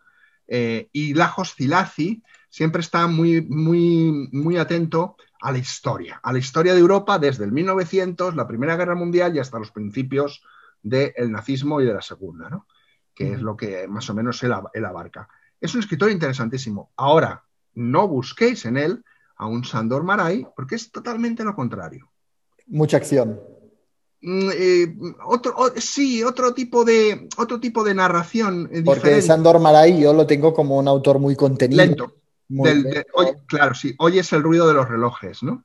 Sí, exacto. Bueno, no, no, no. En este caso no. De hecho, eh, muchas de las novelas de Lajos Szilágyi se han llevado al cine. Las novelas de Sandor Maray difícilmente podrían ser llevadas al cine, Sí. porque hay eh, siempre en ellas un gran componente de inacción, ¿no? Ujú. Es muy, Pero son muy Lajos- introspectivas. Sí, son muy introspectivas. Pero Lajos Szilágyi es más de retratos de época, es más Stefan Zweig, es más Joseph Roth, ¿no? Es más de este estilo. A mí me gusta mucho, hay que reivindicarlo y me gustaría tener la biblioteca completa de títulos publicados por Funambulista, la verdad. Pero es que ahora mismo tengo hasta dudas de si Funambulista sigue existiendo. Porque Funambulista a mí me, me causa auténtico eh, eh, pavor y sorpresa. Había publicado primero las novelas de Cartarescu. Ah, sí, no sabía. Claro, pero es que como tú no lo sabía nadie. Mm. Pero los mismos títulos que luego ha publicado Impedimenta, Sí, sí, sí, sí, sí. como por ejemplo Cegador. Yo, yo sé que. No, les- no le habían dado ningún, ningún, ningún protagonismo, ¿no? Dime, dime, Jan. Bueno, pues mira que traducir este libro es, es un proyecto, ¿eh? No, que te decía que sé que ellos han publicado los relatos en castellano de Nikos Cavadías, autor de La Sí. Guardia. Eh, Pero hace lo- poco. No, hace bastante. Es, Es que es yo un no libro sé que se llama. Lee y, y son unos relatos preciosos. Yo los leí en catalán, que están publicados por Club Editor, pero son preciosos.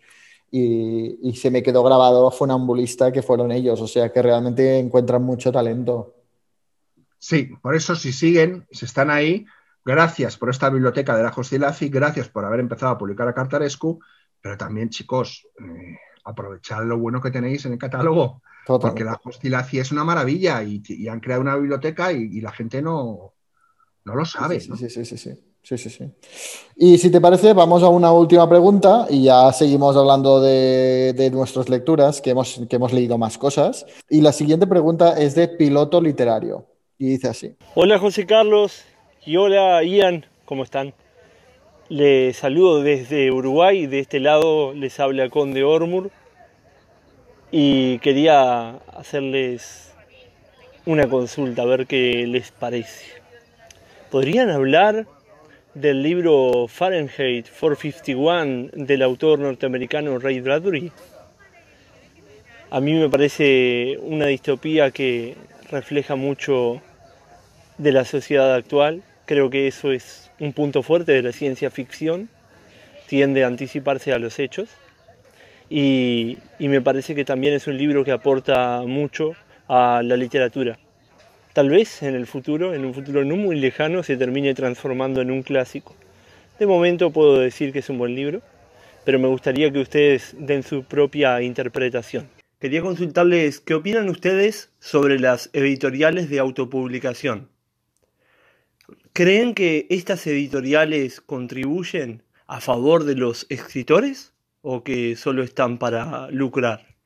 ¿Qué opinan al respecto? ¿Podrían recomendar alguna? ¿Sería eso? Sigo escuchándoles, que sigan teniendo mucho éxito con su podcast, que la verdad está muy bueno. Saludos. Bueno, pues vamos con Fahrenheit, ¿no? Sí, eh, yo no lo he leído, así que eh, es uno de mis grandes pendientes e imperdonables. No, no, pero normal, normal, normal. Creo que se acaba de reeditar ahora en una edición chulísima, pero no te puedo decir qué editorial lo ha hecho. Vale. Pero chulísima. ¿eh? No, es que ya, bueno. te, ya, ya, la tengo, de hecho, hace años de la editorial de bolsillo y lo tengo no, ahí. No, no, no. La que se ha hecho ahora es una pasada, ¿eh? Sí. Pero no te puedo decir cuál, sí. Bueno, en cualquier caso. Cree que va a ser un clásico. Yo te digo, es un clásico. Es un clásico de la novela distópica. Si citamos novelas distópicas, tiene que pasar por esta. Ahora bien, como toda novela distópica, tiene mucho de realidad y el autor la escribe precisamente porque como reacción al macartismo, a esta caza de brujas del senador McCarthy contra los que eran comunistas y todo esto, como reacción a esto el autor se da cuenta que es muy posible que esa furia contra esa gente acabe siendo una furia que incluso les lleve a quemar libros, ¿no? Y por eso el libro se plantea luego como una sociedad distópica futura en donde la lectura está prohibida y se queman bibliotecas, lo que provoca el primer retruécano y verdaderamente interesante. El bombero ha quedado relegado a una actividad que es producir fuego, quemar bibliotecas. ¿Qué pasa? Que durante la quema de una de esas bibliotecas, una mujer prefiere inmolarse con su biblioteca que seguir viviendo sin ella. Y esto en el bombero protagonista causa una crisis de conciencia y empieza a guardarse libros prohibidos. Otro de los aciertos, y yo esta novela la leí hace mucho, y por tanto no sé ahora cómo estará traducido, era lo que entonces se denominaba el sabueso mecánico o el perro mecánico, que son unos perros que pueden eh, guiarse mediante el olor del sudor de las personas y perseguirlos, ¿no? Y que son como unos perros que ahora llamaríamos eh, cyborg, ¿no? Sí. Como unos perros biónicos. Eh, ¿no? robot, sí. Y que yo, aparecen en esta novela, yo no sé si es la primera novela en la que aparecen, evidentemente no tengo conocimientos amplios sobre literatura fantástica, sobre otros libros de Philip K. Dick o tal, ¿no? Pero en este libro de, de, Ray Bradbury aparecen estos sabuesos cibernéticos, que es un punto muy interesante, ¿no? La novela es un clásico de la distopía, de la ciencia ficción, de todo lo que queramos, es entretenidísima y por eso la he puesto en el taller de literatura de, mis, de, del año que viene. Ah, mira. La vamos a leer el año que viene. Ostras. Igual que vamos a leer juntas El otoño del patriarca, temporada de huracanes. Los do, estos dos libros son impresionantes, ¿eh? Y además podéis crear muchas sinergias entre los dos porque están muy relacionadas. Sí. Tenemos un taller que siempre va en escalera, pues, pues luego en enero, en enero del año 2022, leemos el bloque de literatura norteamericana y en ella vamos a leer, entre otros, Fahrenheit. Nunca es un desastre, tío, lo soy para los títulos. 451. Exacto. Vamos a leerla porque es muy interesante junto con Matadero 5 después de Kurt Vonnegut, ¿no? Así que, eh, amigo desde Uruguay, no es que pueda ser un clásico, es que ya es un clásico y es una novela extraordinaria. Y es un Así clásico que... que... un servidor tiene pendiente, que ya sé que es imperdonable que aún no lo haya leído, pero le quiero poner remedio. Pues y no, no se puede... pregunta uh, sobre las editoriales de autopublicación. Una opinión formada de esto. Yo te lo digo en una frase, en mi opinión. Es que no son editoriales. Es que no son editoriales. Es que esto no es una editorial. Vale. Yo opino lo mismo. La editorial de autopublicación eh, no es una editorial. Si van a favor del autor, eh, a ver, eh, amigo, estimado amigo, em, y aquí Jan se va a enfadar conmigo, pero me da igual. ¿Hay alguna editorial que vaya a favor del autor? Desde luego no la hay, pues menos la hay aquella que te obliga a autopublicar. Por lo tanto, yo no seré aquel o yo no seré quien recomiende una sola editorial de autopublicación. Que la autopublicación, bla, bla, es un recurso muy honorable y no se puede discriminar al autor que publica, del autor que autopublica, todo lo que queráis. Y, estaré, y, y quizás tengáis razón en algunos aspectos. Pero primero, publicad con una editorial. La autoedición es para la desesperación, para cuando no, se te no consigues publicar. Y hay muchas obras de gran calidad que no consiguen publicar. O sea, no quiere decir que la autopublicación sea un pozo sin fondo de los mediocres, pero sí que se aprovechan precisamente de los mediocres para hacer dinero y les engañan. No todas. Hay, hay editoriales de autoedición honorables, sí, muchas, muchas. Vale, pero también las hay que son un puro mercadeo. Así que mucho cuidado con la autoedición y Mm, bueno, pues eh, es otro de las opciones que este, este mundo editorial del siglo XXI permite, pero desde luego yo no estoy muy por la labor de la autoedición. Estoy completamente de acuerdo. yo creo que parte de la naturaleza positiva de un editor es ese papel tan antipático eh, que tenemos a veces de decir que no. ¿No? de tener que decir que no, porque al final, y sobre todo ahora ya hablo de las editoriales pequeñas, es que nos jugamos nuestra existencia cada vez que decidimos publicar un libro. Así que no, no, podemos estarnos preocupando por la vanidad o lo que el mismo escritor cree que lo bueno que es su propia novela. No, es que no podemos estar así porque es que si no, y a veces tenemos que tener este antipático papel de decir que no o decir que no así, que se tienen que cambiar cosas, que es un trabajo que es muy invisible pero está ahí. Y ah, claro, cuando es el mismo autor quien se paga su edición, nadie le va a decir es un mal libro. Es que te van a animar, venga, adelante. Y tanto que sí, genial, ah, es, estupendo, vas a cambiar la historia. Claro, es que nadie, porque, porque eh, tú lo pagas todo, faltaría más. Uh, y es lo que les interesa es que saques este libro, ¿no? Y creo que algunas barreras a la hora de editar nunca barreras morales, no, no, no, no se malinterprete, ¿eh? no barreras morales ni nada de esto, pero alguna barrera de, calidad, un filtro, digámoslo así, más que barrera, un filtro que, que, llevan a cabo las editoriales tradicionales es positivo. Es positivo y es, una, y es una, una manera de garantizar la calidad, cosa que tanto la autopublicación como las editoriales de autopublicación no tienen. Pero si tengo que elegir, prefiero editorial de autopublicación que autopublicación directa, porque yo hasta ahora nunca he leído un libro autopublicado que tenga ah, un mínimo de, hostia, de contratar a un corrector, de contratar, o sea, de, trabajarse un, poco el texto, ¿no?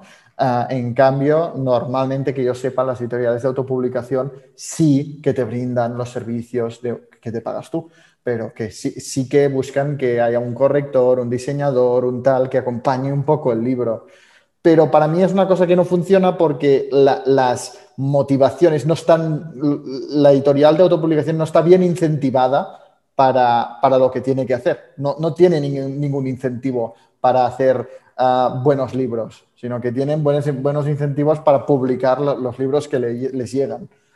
Sí, quería añadir un par de cosas muy brevemente. Una, eh, y me sigue muchas, muchas editoriales de autoedición, que si a raíz de lo dicho y de lo que voy a decir dejan de seguirme, entonces el problema lo tienen ellos, no lo tengo yo. Si son editoriales de autoedición serias, pues no, no, dejarán de seguirme y a mí me importa un pito que me siga y que me deje de seguir.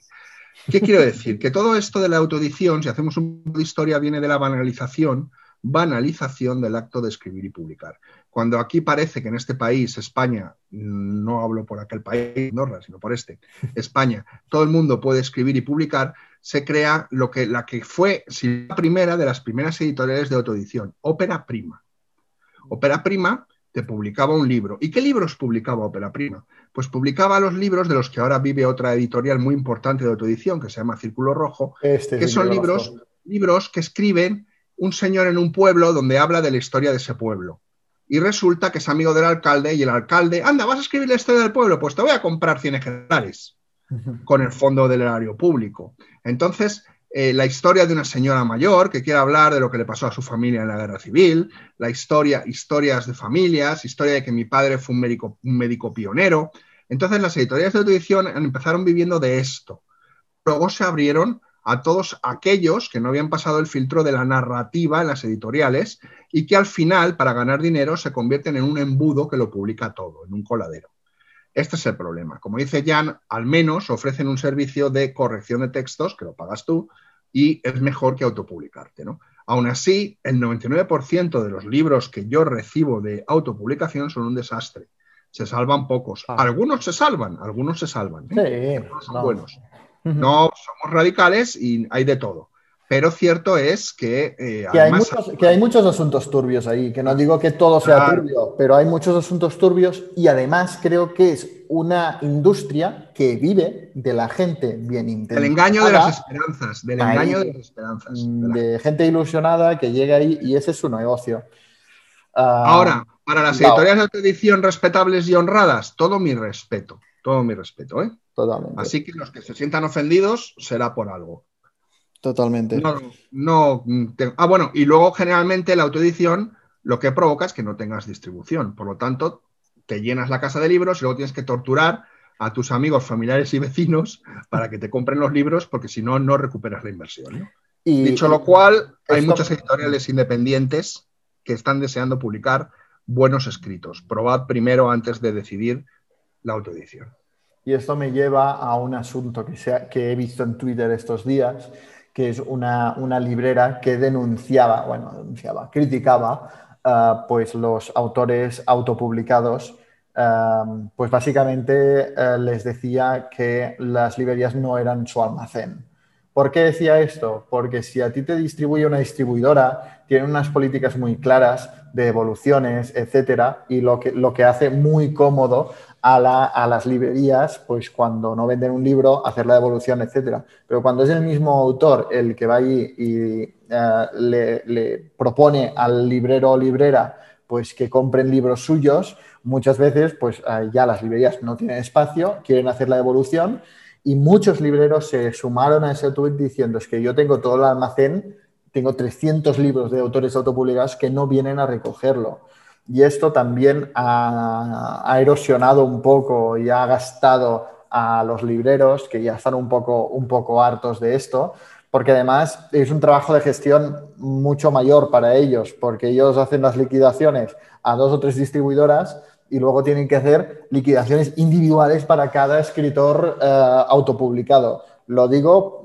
para que o sea que quizás es una cosa muy técnica y no interesa mucho, pero que los libreros también lo tendrás difícil si tú vas a una librería y quieres que tengan sus libros. Totalmente, la mayoría de las veces no, por prejuicios, no por prejuicios, sino porque eh, para ellos eh, es para hacerte un favor si lo aceptan, porque para ellos, aunque lo vendan, ah, es un trabajo de gestión que, que, no tienen tiempo porque, porque no paran los libreros. Exacto. Estoy totalmente de acuerdo. Bueno, pues si te parece, te hablo de otro libro que he leído que tenía muchas ganas de leer, que es la, el la segunda publicación de Duerme Vela Ediciones, esta editorial de la, que, de la que te hablé en otro café, que es la editorial pues, que ha empezado paralelamente a mí, ah, pero por Almudena y su hermana. Um, Almudena es Marata Hostiernos, una booktuber muy conocida, y que uh, en Duermela Ediciones lo que se proponen es publicar literatura fantástica, pero que se escape un poco de la sombra de Tolkien,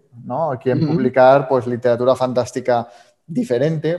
Yo creo que buscan eh, buscar la siguiente literatura fantástica, ¿no? Porque es como un género que no se ha movido mucho desde Tolkien. Cuando hablamos de fantasía, incluso George R. R. Martin, pues se mueve en eso, ¿no? En la, en la literatura fantástica épica, Ah, con algún mago, con tal, ¿no? Se mueve siempre un poco por aquí. y su segunda publicación es, de hecho, como un rescate, aunque era inédito en castellano, pues tiene sus años en inglés, y es Las bestias olvidadas de él, de Patricia A. McKillip, que es una escritora pues, bastante importante, fantástica, ha publicado mucho, y han empezado por aquí. Ah, antes de, de, entrar en la historia, decir que la edición les ha quedado preciosa, o sea, tiene una cubierta muy bonita, hecha por una ilustradora por una ilustradora portuguesa que ahora no, no, me acuerdo de su nombre, pero que le ha quedado un trabajo fantástico.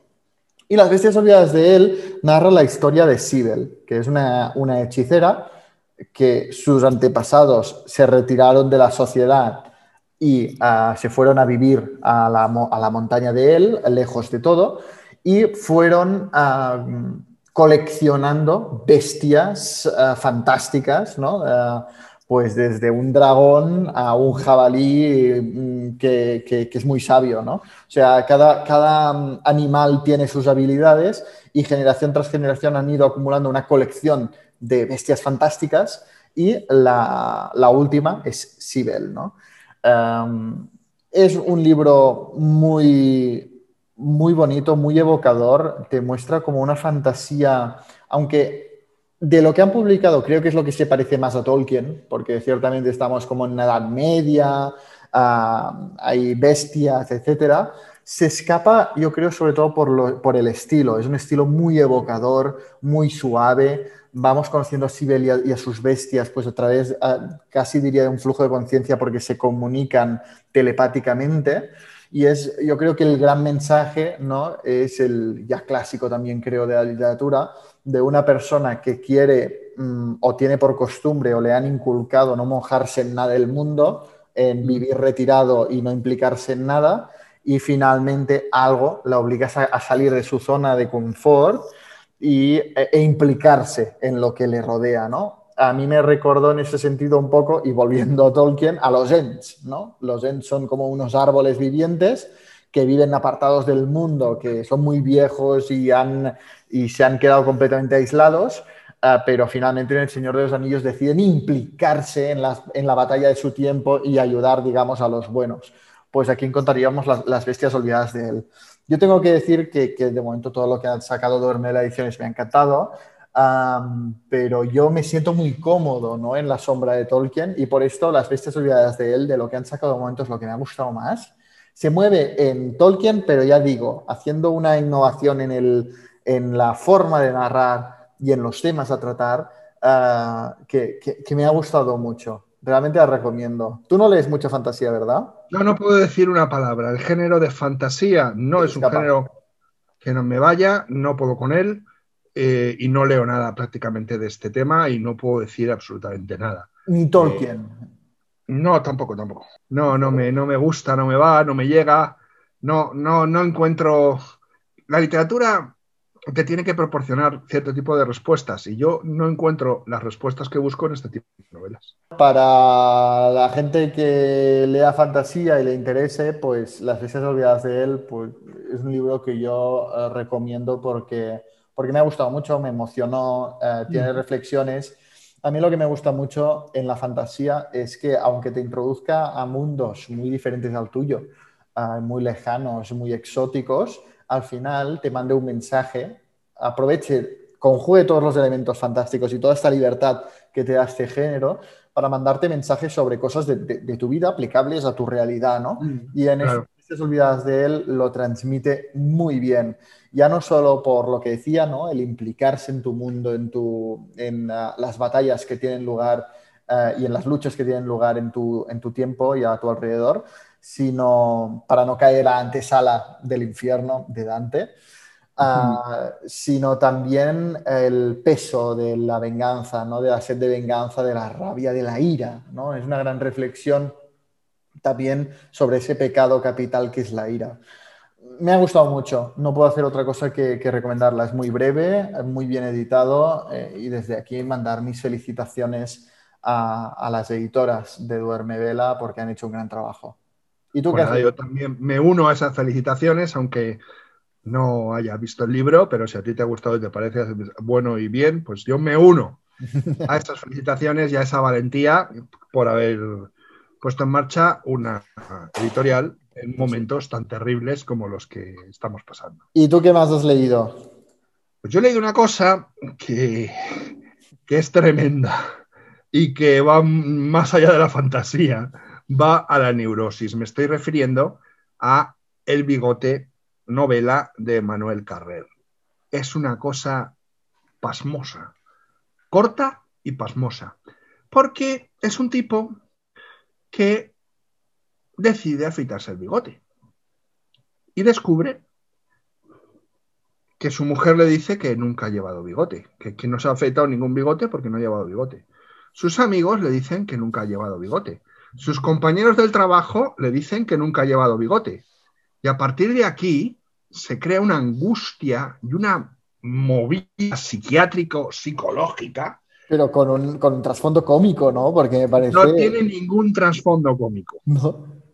Angustiosa y terrible, en donde no sabes quién está loco, quién está cuerdo, si ha llevado el bigote o no lo ha llevado. Y claro, luego él habla de que llevaba bigote en unas fotos de un viaje que había hecho con su mujer a Java. La mujer le dice, no hemos ido nunca a Java, tío. ¿Qué me dices? No hay ninguna fotos de Java. Y Carrera empieza a proporcionar una serie de pistas que hacen que el lector no sepa si esto es verdad, si esto es mentira. Y sobre todo se plantea una pregunta. ¿Cómo leches lo vas a resolver? Porque si me dices al final que es un sueño, te voy a tirar el libro a la cabeza. Te voy a tirar el libro a la cabeza. Si lo vas a dejar abierto, te voy a tirar el libro a la cabeza. Crea una angustia en el lector impresionante. Y el tipo, cómo se empieza a, a preocupar. Y entonces esto es una broma, pero la broma ya no es, entonces estaré loco, estaré loco yo de verdad, ¿no? Tendré que ir al psiquiatra. Pero no, no, no, yo no estoy loco, yo he tenido bigote. Bueno, es una pasada cómo maneja la narración. Qué pasada, me llama mucho la atención. ¿Y sabes a qué me Final recuerda? impactante. Final impactante. Y a la altura. Y a la altura, sí, a la altura. Wow. A la altura. Ah, pues me llama mucho la atención. Me lo compré inmediatamente y me recuerda. Porque es un libro sin salida, tío. Es que es un libro sin salida. Es que en la página 5 el libro no tiene salida. O tiene bigote o no tiene bigote. O está loco o están locos los demás. O sea, ¿qué me vas a contar en las 90 páginas que faltan? No tiene salida. ¿Cómo lo vas a hacer? Es que me parece el producto de una fumada importante esto. ¿eh? Es tremendo, es tremendo. Y No. se van añadiendo pequeños datos como de novela, de novela negra, ¿no? Te va dando pequeñas pistas y tú dices, bueno, esto va a ser, y luego de eso nada. Esto va a ser porque, ¿qué caño va a ser? Nada. Y, y se va metiendo en una maraña y llega un momento en el que dices, bueno, tío, ¿cómo sales de aquí? Es, es angustioso. Al final, no, o sea, no al final, quiero decir, y el lector llega un momento en que no sabe si el loco es el protagonista, si el loco son todos los demás, si le están haciendo creerse que está loco.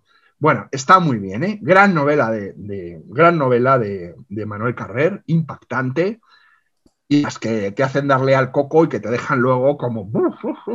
Sí, sí, sí.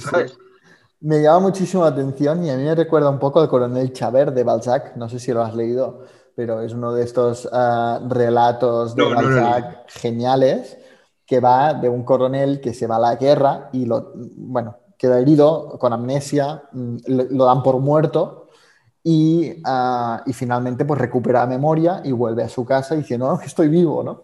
Y cuando llega, su mujer le dice, ¿quién eres tú?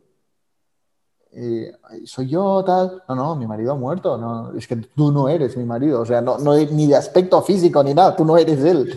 Y, y claro, él se Bueno, empieza. pero esto, esto entronca un poco con la, con la leyenda de Martín Guerre, ¿no? Es ese que, mu- que muere en la guerra. Este no lo he leído. Es una, es una, es una leyenda francesa también, creo. Sí. Muere en la guerra y vuelve. Y vuelve, pero la mujer de momento sí que lo toma como Martín Guerre. Pero no es Martín Guerre, pero es que a la mujer le da igual. Bueno, sigue, sigue contándomelo. De No, no, es muy paralelo en ese sentido. Ah, no, no es Bueno, pero aquí le, han, aquí le han dicho de entrada que no es. Ya, pero igualmente es paralelo, porque al final es los intereses. O sea, el protagonista se cree que está loco, pero al final es interés de la mujer que, ha- que se ha vuelto a casar y tiene una vida mucho mejor que antes. Y por esto no le interesa que su, que su ex marido esté. Claro, porque claro. Se, claro, se habrá casado cuando eh, seguía casado con, con otro. Bueno, hay ahí todo un lío, pero que realmente hace gracia por la crisis de identidad a, a la que eh, entra el protagonista y que tú incluso como lector dices, Eso ¿es él o no? O sea, porque claro, veo a la mujer tan convencida de que no es él que digo, yo ahora tengo mis sospechas, eh, quizá no eres tú. Esto es. Pues No, esta es eh, la crisis de identidad. Sí. Este tema de la crisis de identidad es la que aborda Carrere, pero la crisis de identidad la pasa de los personajes a- al lector. Sí, sí, sí, sí. sí. Y el propio lector al final tiene una crisis de identidad, ¿no? Y desde luego entronca con esto que cuentas de, de Balzac y también con la leyenda de Martín Guerre, ¿no? Es así, ¿no? Eh, es todo como una cosa muy, muy, muy extraña, ¿no? Muy interesante y sin duda me apunto el título y mi librera que escucha este podcast, si está por aquí, pues ya me lo puede encargar porque, porque lo quiero leer. Me parece un planteamiento súper original, súper rompedor y que tengo ganas de saber cómo termina esto, porque es lo que tú dices. Yo, si leo este planteamiento desde la página 5, estoy con temor de ver cómo se saldrá de esta. Exacto. Uh, cómo lo va a resolver, ¿no? Claro, además uh, es, muy, es muy puñetero porque en las primeras páginas el personaje mantiene la idea de que es una broma que ha urdido su mujer, ¿no? Entonces está todo el rato esperando a decir, bueno, venga, ya, ¿no? Ya, ya, se va, se va, nos vamos a reír y ya, vale, pues te has afeitado. No, no, y siguen manteniendo, pero tío, tú, si tú nunca has tenido bigote. Bueno, ya, ¿no? O sea, ya está bien de la broma. Porque... Qué bueno, qué bueno. Pero una cosa muy interesante es la siguiente. Mira, ¿eh? Lo que te voy a decir. Es una novela escrita en el año 86. Esta novela en el 2021 no se podría escribir porque existiría una nube, unas redes sociales, un montón de fotos, un montón de cosas en donde estaría. Pero en el año 86 solamente tienes las fotos del viaje a Java, que luego no ha ocurrido, y, y su cara. Sí, sí, sí, sí, claro. O sea, no, no tienes, no tienes salida. Todo de su tiempo, porque es un tiempo no tecnológico. Claro, no tienes ningún lugar neutro al que, ninguna cosa objetiva de decir, no, mira, era así, ¿no? De demostrarlo. Claro, él cree que tiene las fotos de Java y cuando las busque y no las encuentra, dice, esto es que mi mujer me las ha escondido. sí. Claro, o las, ha, o las ha roto y las ha tirado. Y baja a buscar en la basura y tal, ¿no? O sea, empieza un proceso paranoide. Qué ida de olla, qué ida de olla. Bueno, si te parece, eh, escuchamos la, pregunta o la propuesta de Irene de Surfeando Libros, una, una lectora pues, que yo conozco en Instagram y, y, que también es muy simpática y lee muy buenas lecturas. Y dice así. Hola, Jan. Hola, José Carlos. Bueno, soy Irene y antes de nada deciros que soy súper, súper fan del café de Mendel, que cada vez que sale un nuevo episodio lo primero que hago al salir del instituto es escucharlo y mientras camino, mientras cuezo pasta, eh, bueno, de todo, de todo. y que ahora mientras me escucho, pues me voy a reír muchísimo. Pero bueno, quería proponer que habláramos, que hablásemos un poco sobre las hermanas Bronte, pero en concreto sobre la hermana en la sombra, ¿no? Anne Bronte, la más pequeña, porque acabo de leer mmm, La inquilina de Wildfell Hall, que sé que Jan sí que la leyó, pero no sé José Carlos, y me pareció súper revolucionaria y increíble que no sea más conocida. Y bueno, pues eso, dejo este tema por aquí. ¿Has leído La inquilina de Wildfell Hall? No he leído La inquilina de Wildfell Hall y he leído muy pocas novelas de las hermanas Bronte. A mí las hermanas Bronte no las he leído más porque me aburren. Te aburre. Parece una literatura muy aburrida. He dicho lo que dije antes. Busco en la literatura respuestas a ciertas preguntas que me hago. Y las hermanas Bronte responderán a muchas preguntas de otras personas, pero las mías no las contestan. No pero puede- además me parece una Puede literatura... ser, puede ser que te guste Los Pazos de Ulloa y no te guste Cumbres Me Borrascosas. encantan los patos de Ulloa. Pues, no te, pues te tiene que gustar Cumbres Borrascosas. Pues Cumbres Borrascosas eh, es una novela que quizás eh, haya enfermado de ella por culpa de mis profesores en la EGB, porque es una novela que me hicieron leer en inglés, en octavo de GB o en primero de BUP, y ya le cogí eh, una, una manía especial, ¿no? Y pienso darles otra oportunidad. Pero sin haber leído eh, esta novela de, de, la de, de Anne Bronte, la inquilina de cómo se pronuncia el sitio, fíjate que tengo entendido que quizás sea una de las más notables. Para mí lo es. Para ti lo es, ¿verdad? O sea que mi olfato no, me, no hace que me equivoque. Así que la leeré, la leeré. Para mí es la del... Es que mi, mi- mi rechazo a las Bronte es porque me han creado un hastío y un aburrimiento que quizás sea Sí, sí, sí. una percepción injusta. Sí, no, pero no, ya se entiende. A mí, a mí me pasa lo mismo con los Pazos de Ulloa. Yo tenía una imagen de los Pazos de Ulloa completamente aburrida por el instituto de estudiar el título y, ah, y, ah, analizar sintácticamente frases del libro, o sea que estaba harto y hace poco pues lo leí y descubrí una obra maestra. Creo que te va a pasar lo mismo, por ejemplo, con Cumbres Borrascosas, porque insisto, si te gustó Los Pazos de a Cumbres Borrascosas te va a alucinar. Pero te, voy a, te, voy a hacer, te voy a hacer una de esas confesiones inconfesables. Eh, me tenía que leer la novela Cumbres Borrascosas para inglés y... Eh, fuiste, al rincón no me, la, leí entera, ¿vale? Y en el examen, como no me había leído la novela entera, ¿sabes qué hice? Respondí utilizando estrofas y frases de canciones de un grupo que no creo que conozcas que se llama Ultravox. Da igual, es un grupo británico de la época de la música electrónica y respondí el examen a las preguntas utilizando frases de Ultravox. Pues aprobé ¿En serio?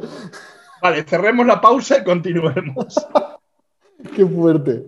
O, el profesor era un gran fan de la banda o no se leía las respuestas. Una de dos. Una de dos. Desde luego, eh, la profesora no creo que le gustara ni hubiera ido a hablar de Ultravox. Yo he leído una obra de cada hermana Bronte, he leído Cumbres uh las Cosas de Emily Bronte, he leído Jane Eyre de Charlotte Bronte y he leído La Inquilina Wildfell Hall de Anne Bronte sin duda, de las tres, la más olvidada, como, como bien dice Irene, es Anne. Pero no es algo casual. No se debe a su falta de talento, sino que fue una cosa ah, provocada por su hermana Charlotte Bronte, la autora de Jane Eyre. fue la hermana superviviente, tanto Anne como Emily murieron muy jóvenes. La Inquilina uh Hall empezó siendo un éxito de ventas en vida de Anne siempre recordemos, protegida por su seudónimo masculino. Y a Charlotte Bronte, cuando la editorial necesitaba renovar los derechos para seguir publicando este éxito editorial, se negó. ¿Y por qué? Ella lo justificó diciendo que era una novela imperfecta y que su hermana se había equivocado al tratar los temas que trataba. Aquí se mm. abren un abanico de posibilidades. Era envidia insana a su hermana porque la inquilina Hall, al menos para mí, es mucho mejor y muy mm. superior a Jane Sabemos que, ah, sabemos que Charlotte Bronte tenía una personalidad fuerte y a veces un poco turbia. Puede ser, tal y como mucha gente sostiene, que fuera porque Anne Bronte retrató en la inquilina Wildfell Hall al hermano Bronte. Sí, sí, sí, al hermano. Este hermano que era polémico. Branwell, creo que se llama, Branwell Bronte, ah, que era alcohólico, mujeriego, ah, y bueno, tenía todos los pecados de la era victoriana, ¿no? Era, estaban todos los vicios. Ah, y, queda, y, Anne Bronte retrató a su hermano allí y era para proteger a la familia de la deshonra. Otra interpretación. Ah, hay muchas interpretaciones, se puede... E, ella lo, justificó así, que se equivocó en los temas que trataba y es una novela mal dirigida. Ah, pero el hecho, y lo que a mí me llama la atención de esto, más allá de la polémica y de pues, ah, si lo que hizo Charlotte Bronte estuvo bien o mal, es cómo una decisión como esta tomada en la era victoriana ha llegado hasta nuestros días Ah, siendo la inquina Wildfell Hall tan olvidada al lado de Cumbres Borrascosas o Jane ¿no?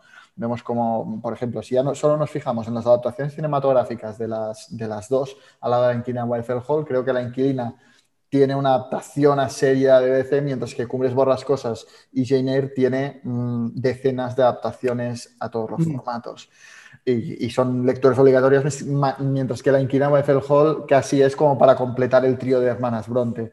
Es muy triste, especialmente porque La Inquilina de Hall es una novela excepcional, que, solo, que es de las pocas novelas que me ha transmitido el desamparo y la soledad de las mujeres de aquella época y absolutamente visionaria en temas feministas, como por ejemplo encontramos a una protagonista independiente económicamente que no tiene ningún problema en defender mm, su independencia y en ah, hacer comparaciones, es decir, ¿eso diríais lo mismo de un hombre?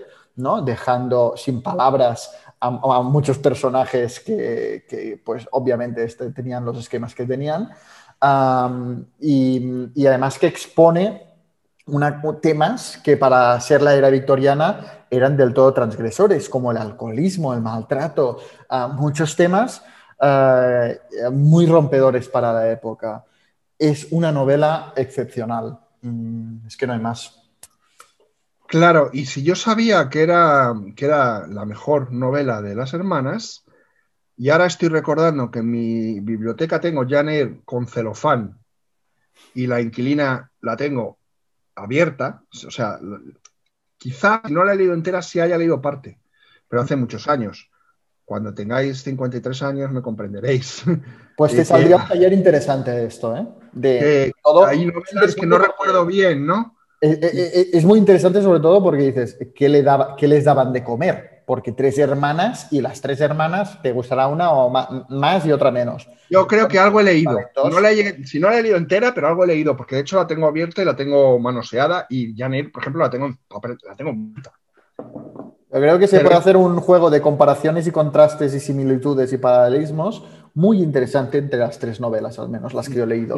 Sí, sí, sí, estoy de acuerdo contigo.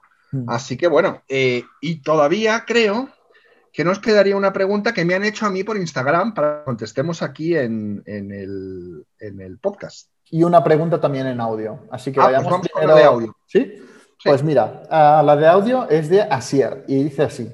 Hola, muy buenas. Eh, antes de haceros ninguna pregunta, quería daros las gracias y la enhorabuena. Primero por ficción gramatical a José Carlos, porque es un libro que me ha gustado bastante y he disfrutado. Y segundo a Jan, por su cuarto libro de Total Libros, que hace tiempo quise leerlo después de leer Lost Horizon, así que gracias y enhorabuena por el cuarto libro. Y espero que vaya bien. Y bueno, y las preguntas. Quería hablaros sobre dos autores. A ver qué opináis de ellos y si hacéis recomendaciones y tal. Primero es de Amelie Nothomb, que no sé nada de ella. Y pues vuestra opinión para mí es valiosa. Así que a ver qué podéis hablarme de ella. Y el segundo es Jean Genet, que me he leído Día de un ladrón. Me ha gustado, pero no, no, no consigo encontrar información casi de él. Todo está súper agotado y bueno, a ver qué me podéis decir.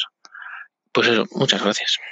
Muchísimas gracias, Asier, por las palabras que dedicas a, nuestros respectivos trabajos y, por supuesto, por mandar la nota. Bueno, eh, querido amigo, muchas gracias por haberte leído mi novela y me alegra mucho que te haya gustado y hayas, ya hayas disfrutado con ella, desde luego.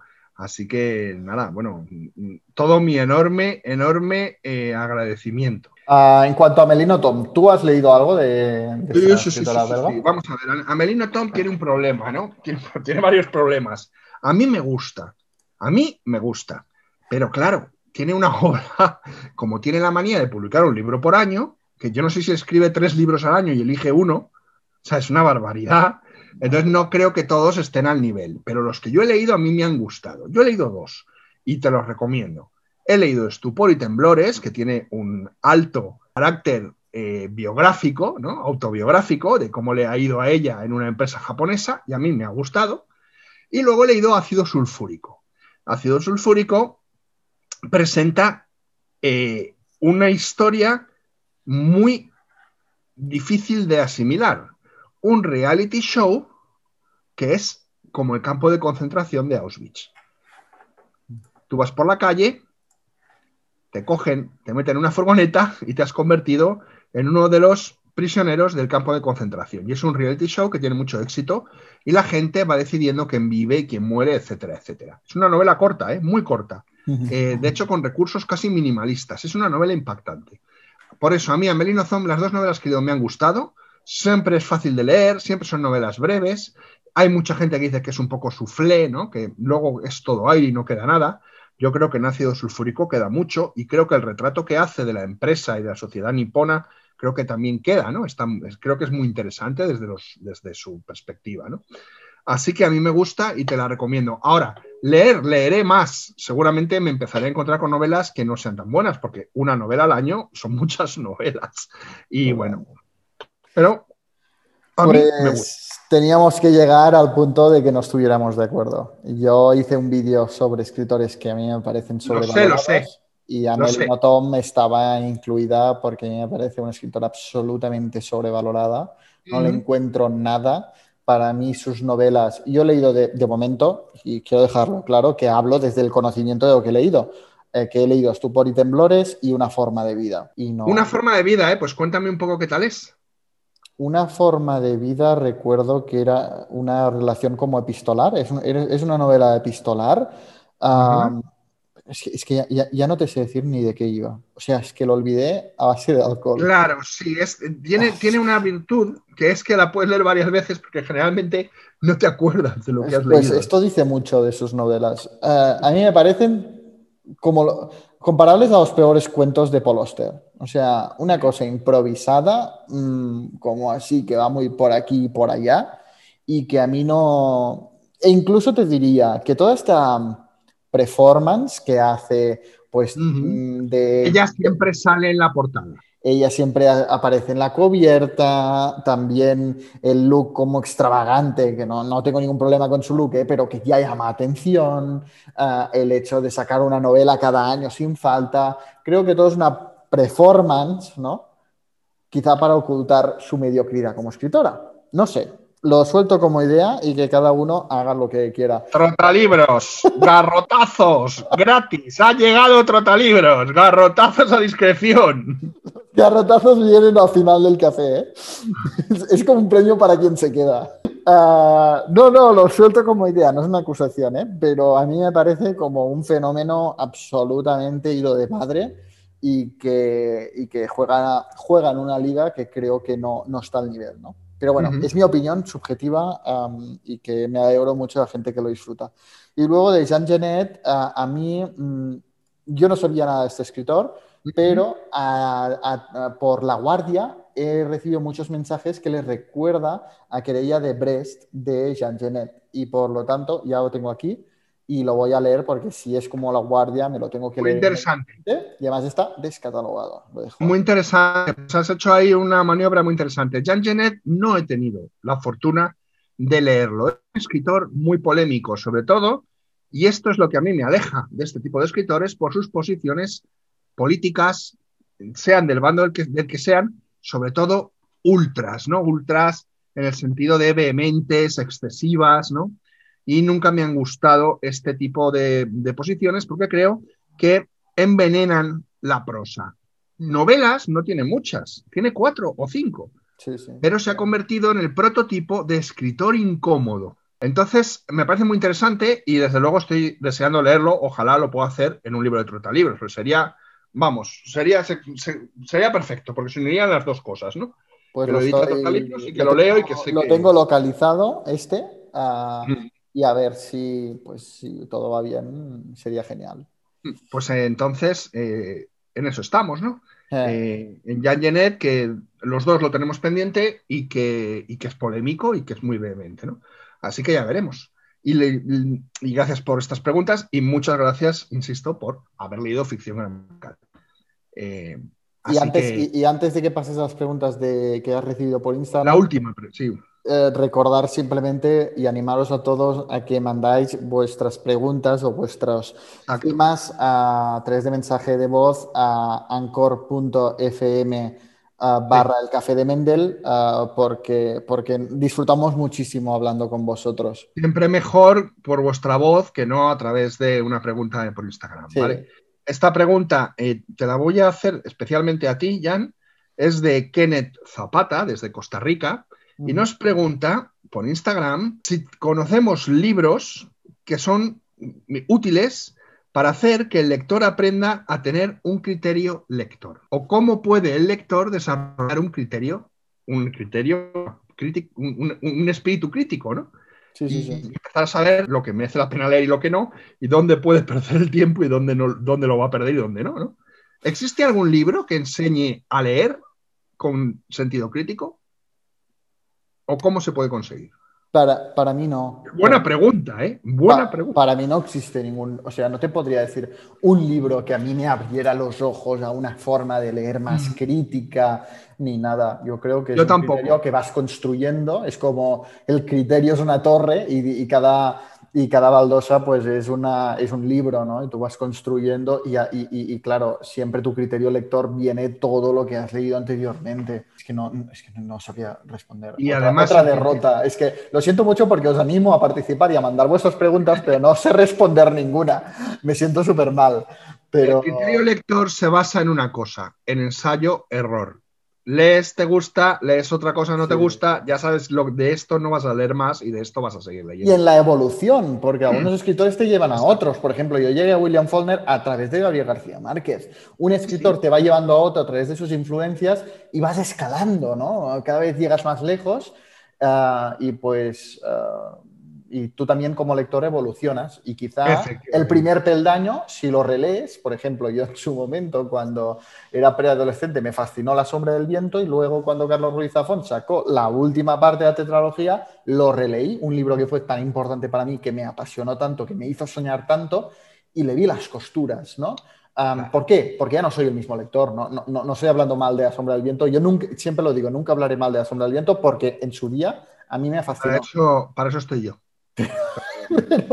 pero, ah, tú como lector vas evolucionando, ¿no? Mientras escalas todas esas lecturas, cuando ah, estás arriba, pues ya no, quizá no te identificas con las primeras lecturas. No hay nada de malo, tú, tú eh, es una evolución ¿no? que, que, llevas a cabo. Exacto, incluso, incluso esta evolución te puede llevar a no gustarte ciertos autores y luego a través de otras lecturas que puedan gustarte. Por ejemplo, yo he empezado a aceptar a Bolaño, levemente, pero poco a poco. Y a través de Bolaño habla muy bien de un escritor que aborrezco, de Cormac McCarthy. Hmm. El año que viene, para salir de mi zona de confort, voy a leer y hacer un taller sobre el meridiano de sangre. Te vas a reconciliar con Cormac McCarthy. ¿Ves? Entonces, vas a reconciliar. Pero a mí no me duele, a mí no me duele hacerlo. Conozco que podría estar equivocado. Entonces vamos a leer Mediano de Sangre desde otra perspectiva. Sí, sí, sí. Igual que he leído los cuentos de Bolaño desde otra perspectiva y he dicho, bueno, pues aquí hay un autor interesante que le vamos a dar una chance otra vez a estas novelas que no me han... Vamos a ver ahora cómo me, cómo me impactan, ¿no? Desde otro. Por ejemplo, a mí en su momento Robinson Crusoe o Moby Dick fueron libros que no, no conecté con ellos, y yo eh, últimamente también tengo ganas de releerlos, de redescubrirlos ahora que ya tengo más bagaje, porque quizá muchas veces lees los libros en un momento que no es el adecuado, ¿no? Y no, no sabes captar todo lo que tienen por entregarte. Eh, porque evolucionas como lector, pero evolucionas no es un libro que te, de repente te da alas y ahí como el Red Bull, ¿no? Y te vas volando porque ya has quedado iluminado sino Red Bull nos ha pagado ¿eh? por esta mención en el café de Méndez. Este, este, episodio está, está subvencionado por Red Bull. Cling, cling. nada es casual aquí, nada es casual.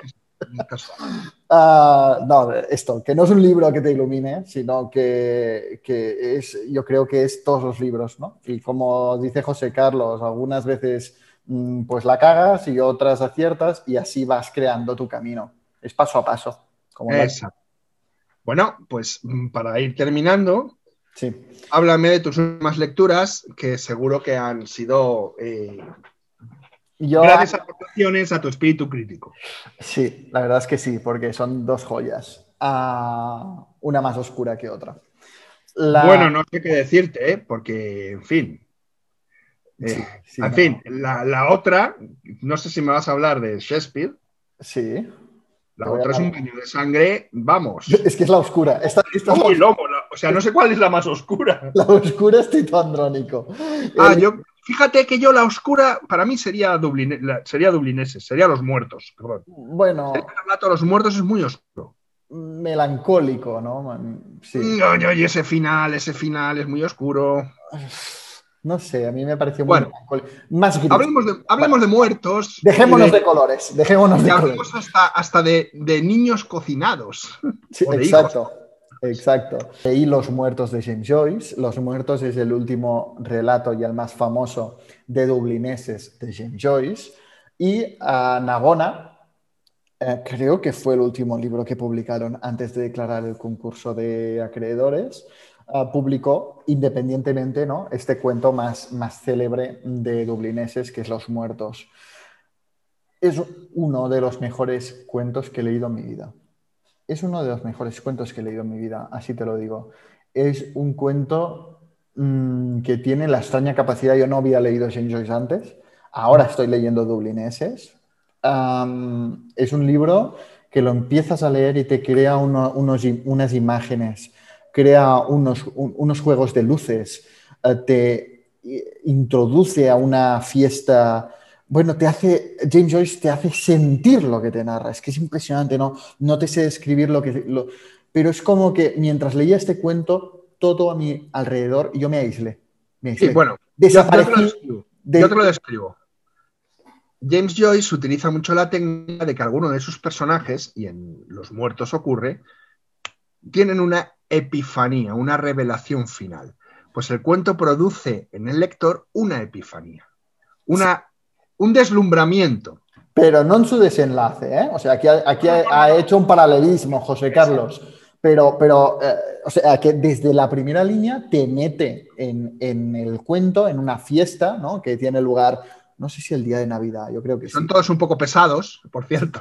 Sí, pero te muestra muchísimo la sociedad dublinés eh, de, de- de aquel momento y te mm, va introduciendo a una pareja que asiste a esa fiesta y que luego se va, ¿no? Y en, y en una relación muy sutil, muy bien encontrada, con un desenlace impresionante.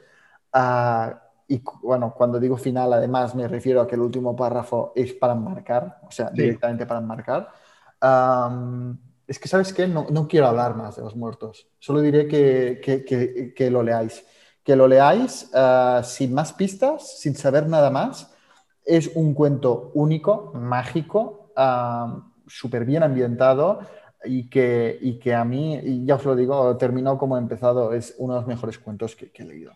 En- Vale, y una vez que lo hayáis leído, leed un relato que se llama El extranjero de la escritora neozelandesa Catherine Mansfield, Ah, ostras, que creo que además es coetánea de Joyce. diría que sí. Pero el cuento, el cuento de Mansfield es posterior, me parece. Pues ya lo leeré. Pues ya lo leeré. Y vas a encontrar la misma historia y el mismo tratamiento, pero resuelto de formas y, de- y en ubicaciones diferentes. Ah, pues será, será interesante verlas. Vale, vale. Ah, ¿Está incluido en algún libro de Catherine Mansfield? En el libro de cátedra, relatos breves, Vale. de cátedra Letras Universales. Y luego, finalmente, he leído Tito Andrónico de William Shakespeare, que ya ha grabado, ya, ya ha grabado el episodio de Shakespeareando. Ale- alegría. Ale- Yupi. Es la primera tragedia que escribió William Shakespeare, considerada una de sus obras menores. Ah, estoy de acuerdo. Con los codos, con los codos metidos en sangre. es una novela, hay una novela, es una obra muy sangrienta, muy oscura, muy visceral, muy brutal. Está ambientado en, la- en el Imperio Romano en los últimos años. El Imperio Romano, aunque es completamente ficcional, no es como Julio César, por ejemplo, y no, no está basado en ningún hecho histórico. Y arranca con el regreso de Tito Andrónico después de muchas, de muchas victorias con los godos del norte. Lleva una serie de prisioneros, hace los sacrificios pertinentes por las solemnidades y uno de los sacrificios es el hijo de una de las prisioneras que trae, que es la, la reina Tamora, ¿no? Um, Es la reina de los godos y le suplica por favor que no mate a su hijo, pero Tito Andrónico es inflexible con las solemnidades um, y lo lleva adelante. ¿Qué pasa? Que por, uh, por, uh, porque se casa con Saturnino, el emperador de Roma, se, uh, se crea una inversión de papeles porque pues Tamora de repente pasa de prisionera a emperatriz. Y, y, con este poder se venga de Tito Andrónico, pero de una forma tan brutal, tan sangrienta, tan maquiavélica incluso diría. Um, bueno, es, es, la obra más, um, más sangrienta y visceral de, que he leído de Shakespeare, mucho más que Macbeth, porque yo creo que Macbeth uh, tiene toda la oscuridad en los sentimientos, en los remordimientos, en tal. No, aquí es violencia explícita, o sea, explícita, todo explícito. ¿Qué pasa?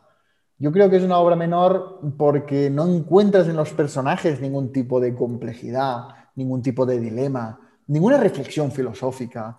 Ningún, es casi violencia gratuita, violencia Bueno, por es violencia. la vehemencia del poder, ¿no? Sí, pero por ejemplo en Hamlet, ¿no? Ah, también tiene temas muy interesantes, pero es que tiene reflexiones filosóficas que son ah, que cambiaron la literatura para siempre. Esto no lo encuentras en Tito Andrónico, es violencia, violencia, violencia, violencia, venganza tras venganza y a ver quién la hace más gorda, ¿no? O sea, realmente es- hay mucha acción y, y es una de las obras más criticadas de Shakespeare. Ah, muchos han cuestionado incluso que sea suyo, muchos dicen que era de otro y él solo lo retocó, ¿no? Yo creo que fue de Shakespeare, pero al ser la primera tragedia, yo supongo que se amoldó a las corrientes existentes. Los dramaturgos de éxito de aquel momento eran eh, los que hacían obras de teatro muy eh, llenos de violencia y de la parte más oscura del ser humano, ¿no? Eh, yo, yo me imagino a los espectadores de aquel momento muy morbosos y disfrutaban con estos baños de sangre. Yo supongo que el joven William Shakespeare, para hacerse un lugar, tuvo que amoldarse al principio a esto. Y luego, con su fama y con ya su éxito, pudo arriesgar con obras rompedoras como fueron Macbeth, Macbeth, Hamlet, Sueño de una noche de verano, etc. Pero al principio, pues se tuvo que amoldar. Yo, es mi teoría, ¿eh? Pero, pero bueno, en cualquier caso, como todo lo que escribe William Shakespeare, te hipnotiza, te, te- te quedas horrorizado por lo que ves. Um, hay canibalismo, manos amputadas, cabezas cortadas, lenguas cortadas, eh, violaciones. O sea, realmente te introduce pues, a un descenso a los infiernos um, en Roma impresionante. Pero bueno, es una de las obras menores de Shakespeare. Hay un creo que- aspecto, hay un aspecto que quería yo comentar, ¿no? Este, vamos a llamarlo cazuela, esta cazuela de, de hijo eh, eh, que se da a comer, este plato de hijo que se, da, que se da a comer, cazuelita de hijo, ¿no? Al- al- El festín final. ¿eh? El Eh, festín final. está basado, y esto es lo que me llama la atención, en Ovidio, en las metamorfosis de Ovidio, en la historia de, eh, de Progne y Filomela, ¿no? De hecho, dicen que, que Lavinia eh, es Filomela, ¿no? En la, en la tragedia de, de Shakespeare, ¿no? Y es explícitamente citado, ¿eh? Sí. Sí, por los Sí, sí. personajes hacen referencia a Filomena. Es que me llama, me llama la atención, ¿no? O sea, este conocimiento eh, por parte de Shakespeare, quizás fuera este el elemento, fíjate que te digo, ¿eh? que a él le mola y que construyera la obra alrededor. ¿Sabes Sí, lo que sí, te sí. quiero decir? Impactado por este episodio de las metamorfosis de Ovidio, dije, "Jo, yo tengo que escribir algo en donde esto ocurra, ¿no? Y entonces tengamos este rico plato de, de niño, de, li- de niño, rico, rico plato de hijo, no de niño, de hijo. Totalmente. No, es un, es un- es un desenlace apoteósico. O sea, yo creo que la, la escena más épica y conocida de Tito Andrónico es el final. Es la última escena. Sí, sí. Creo que hay una ópera también y todo, ¿no? Wow, para ópera Bueno, tiene que como todo lo de Shakespeare. Ah, debe dar mucho juego, claro. Sí. Incluso hay un musical que digo, pero, pero ¿qué? musical de esto. ¿Se van a poner a bailar y a cantar mientras se cortan los miembros o? Bueno, ah, Shakespeare, como siempre, es adaptado y readaptado, pero yo creo que es mm, evidente, y aquí yo coincido con Harold Bloom, que mm, Tito Andrónico sirvió más a William Shakespeare que a nosotros, ¿no? Porque Mm. seguramente le, le- le abrió la puerta, ¿no? A empezar a crear, pero mm, claro, a nosotros no tiene mucho que ofrecernos y seguramente ha llegado a nuestros días por ser de William Shakespeare. Sí, totalmente de acuerdo. Ya están echando la verja del café, ya nos mira Sí. el camarero con cara de estreñido y, y nos vamos a tener que marchar. Va, pues súper Ah, voy a rápido. pasar, ¿no? ¿Qué, qué estás leyendo? Estoy leyendo ahora mismo El mapa y el territorio de Michel Houellebecq. Pero esto es relectura, ¿no? Sí, es relectura, es relectura. Luego voy a leer eh, Adiós, señor eh, Chips. Y también voy a leer eh, Por el camino de Swan. Oh, porque tengo unos talleres finales de, de curso que van a ser dos sesiones, dos sesiones sobre el por el camino de Swan. Y también eh, voy a leer El ruletista, que lo voy a volver a leer, de, de Cartarescu, porque tengo taller este jueves del ruletista. Y como se lee en un momento y es un placer, pues me la voy a volver a leer. muy bien. Eso de momento, pero luego tengo lecturas para dar y tomar. Pero de momento las más inmediatas estas: Houellebecq, Proust, eh, Señor Chips y El ruletista. Perfecto, pues yo, yo estoy leyendo muchos clásicos, la verdad. Estoy por el libro segundo ya de Guerra y Paz. Ah, me está encantando, ya avanzo que me está Pues ya hablaremos en el próximo café de Guerra y Paz. a ver, a ver si llego, porque aún me queda mucho por delante, pero me tiene muy enganchado. Ah, luego estoy leyendo Los Tres Mosqueteros de, de Dumas. No me, no me está gustando tanto. Y ah, finalmente, como ya he avanzado antes, estoy leyendo Dublineses de James Joyce, que me está. Bueno, me está encantando. Así Decían que, decían que Los Tres Mosqueteros es el ejemplo de que la literatura es mentira, ¿no? Porque es una novela ya mentirosa desde su título.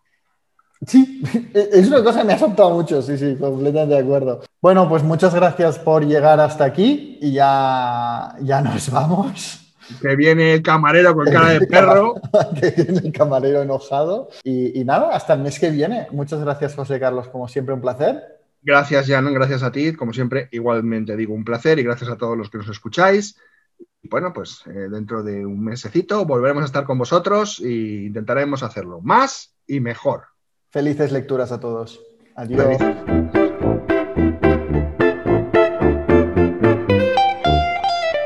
Thank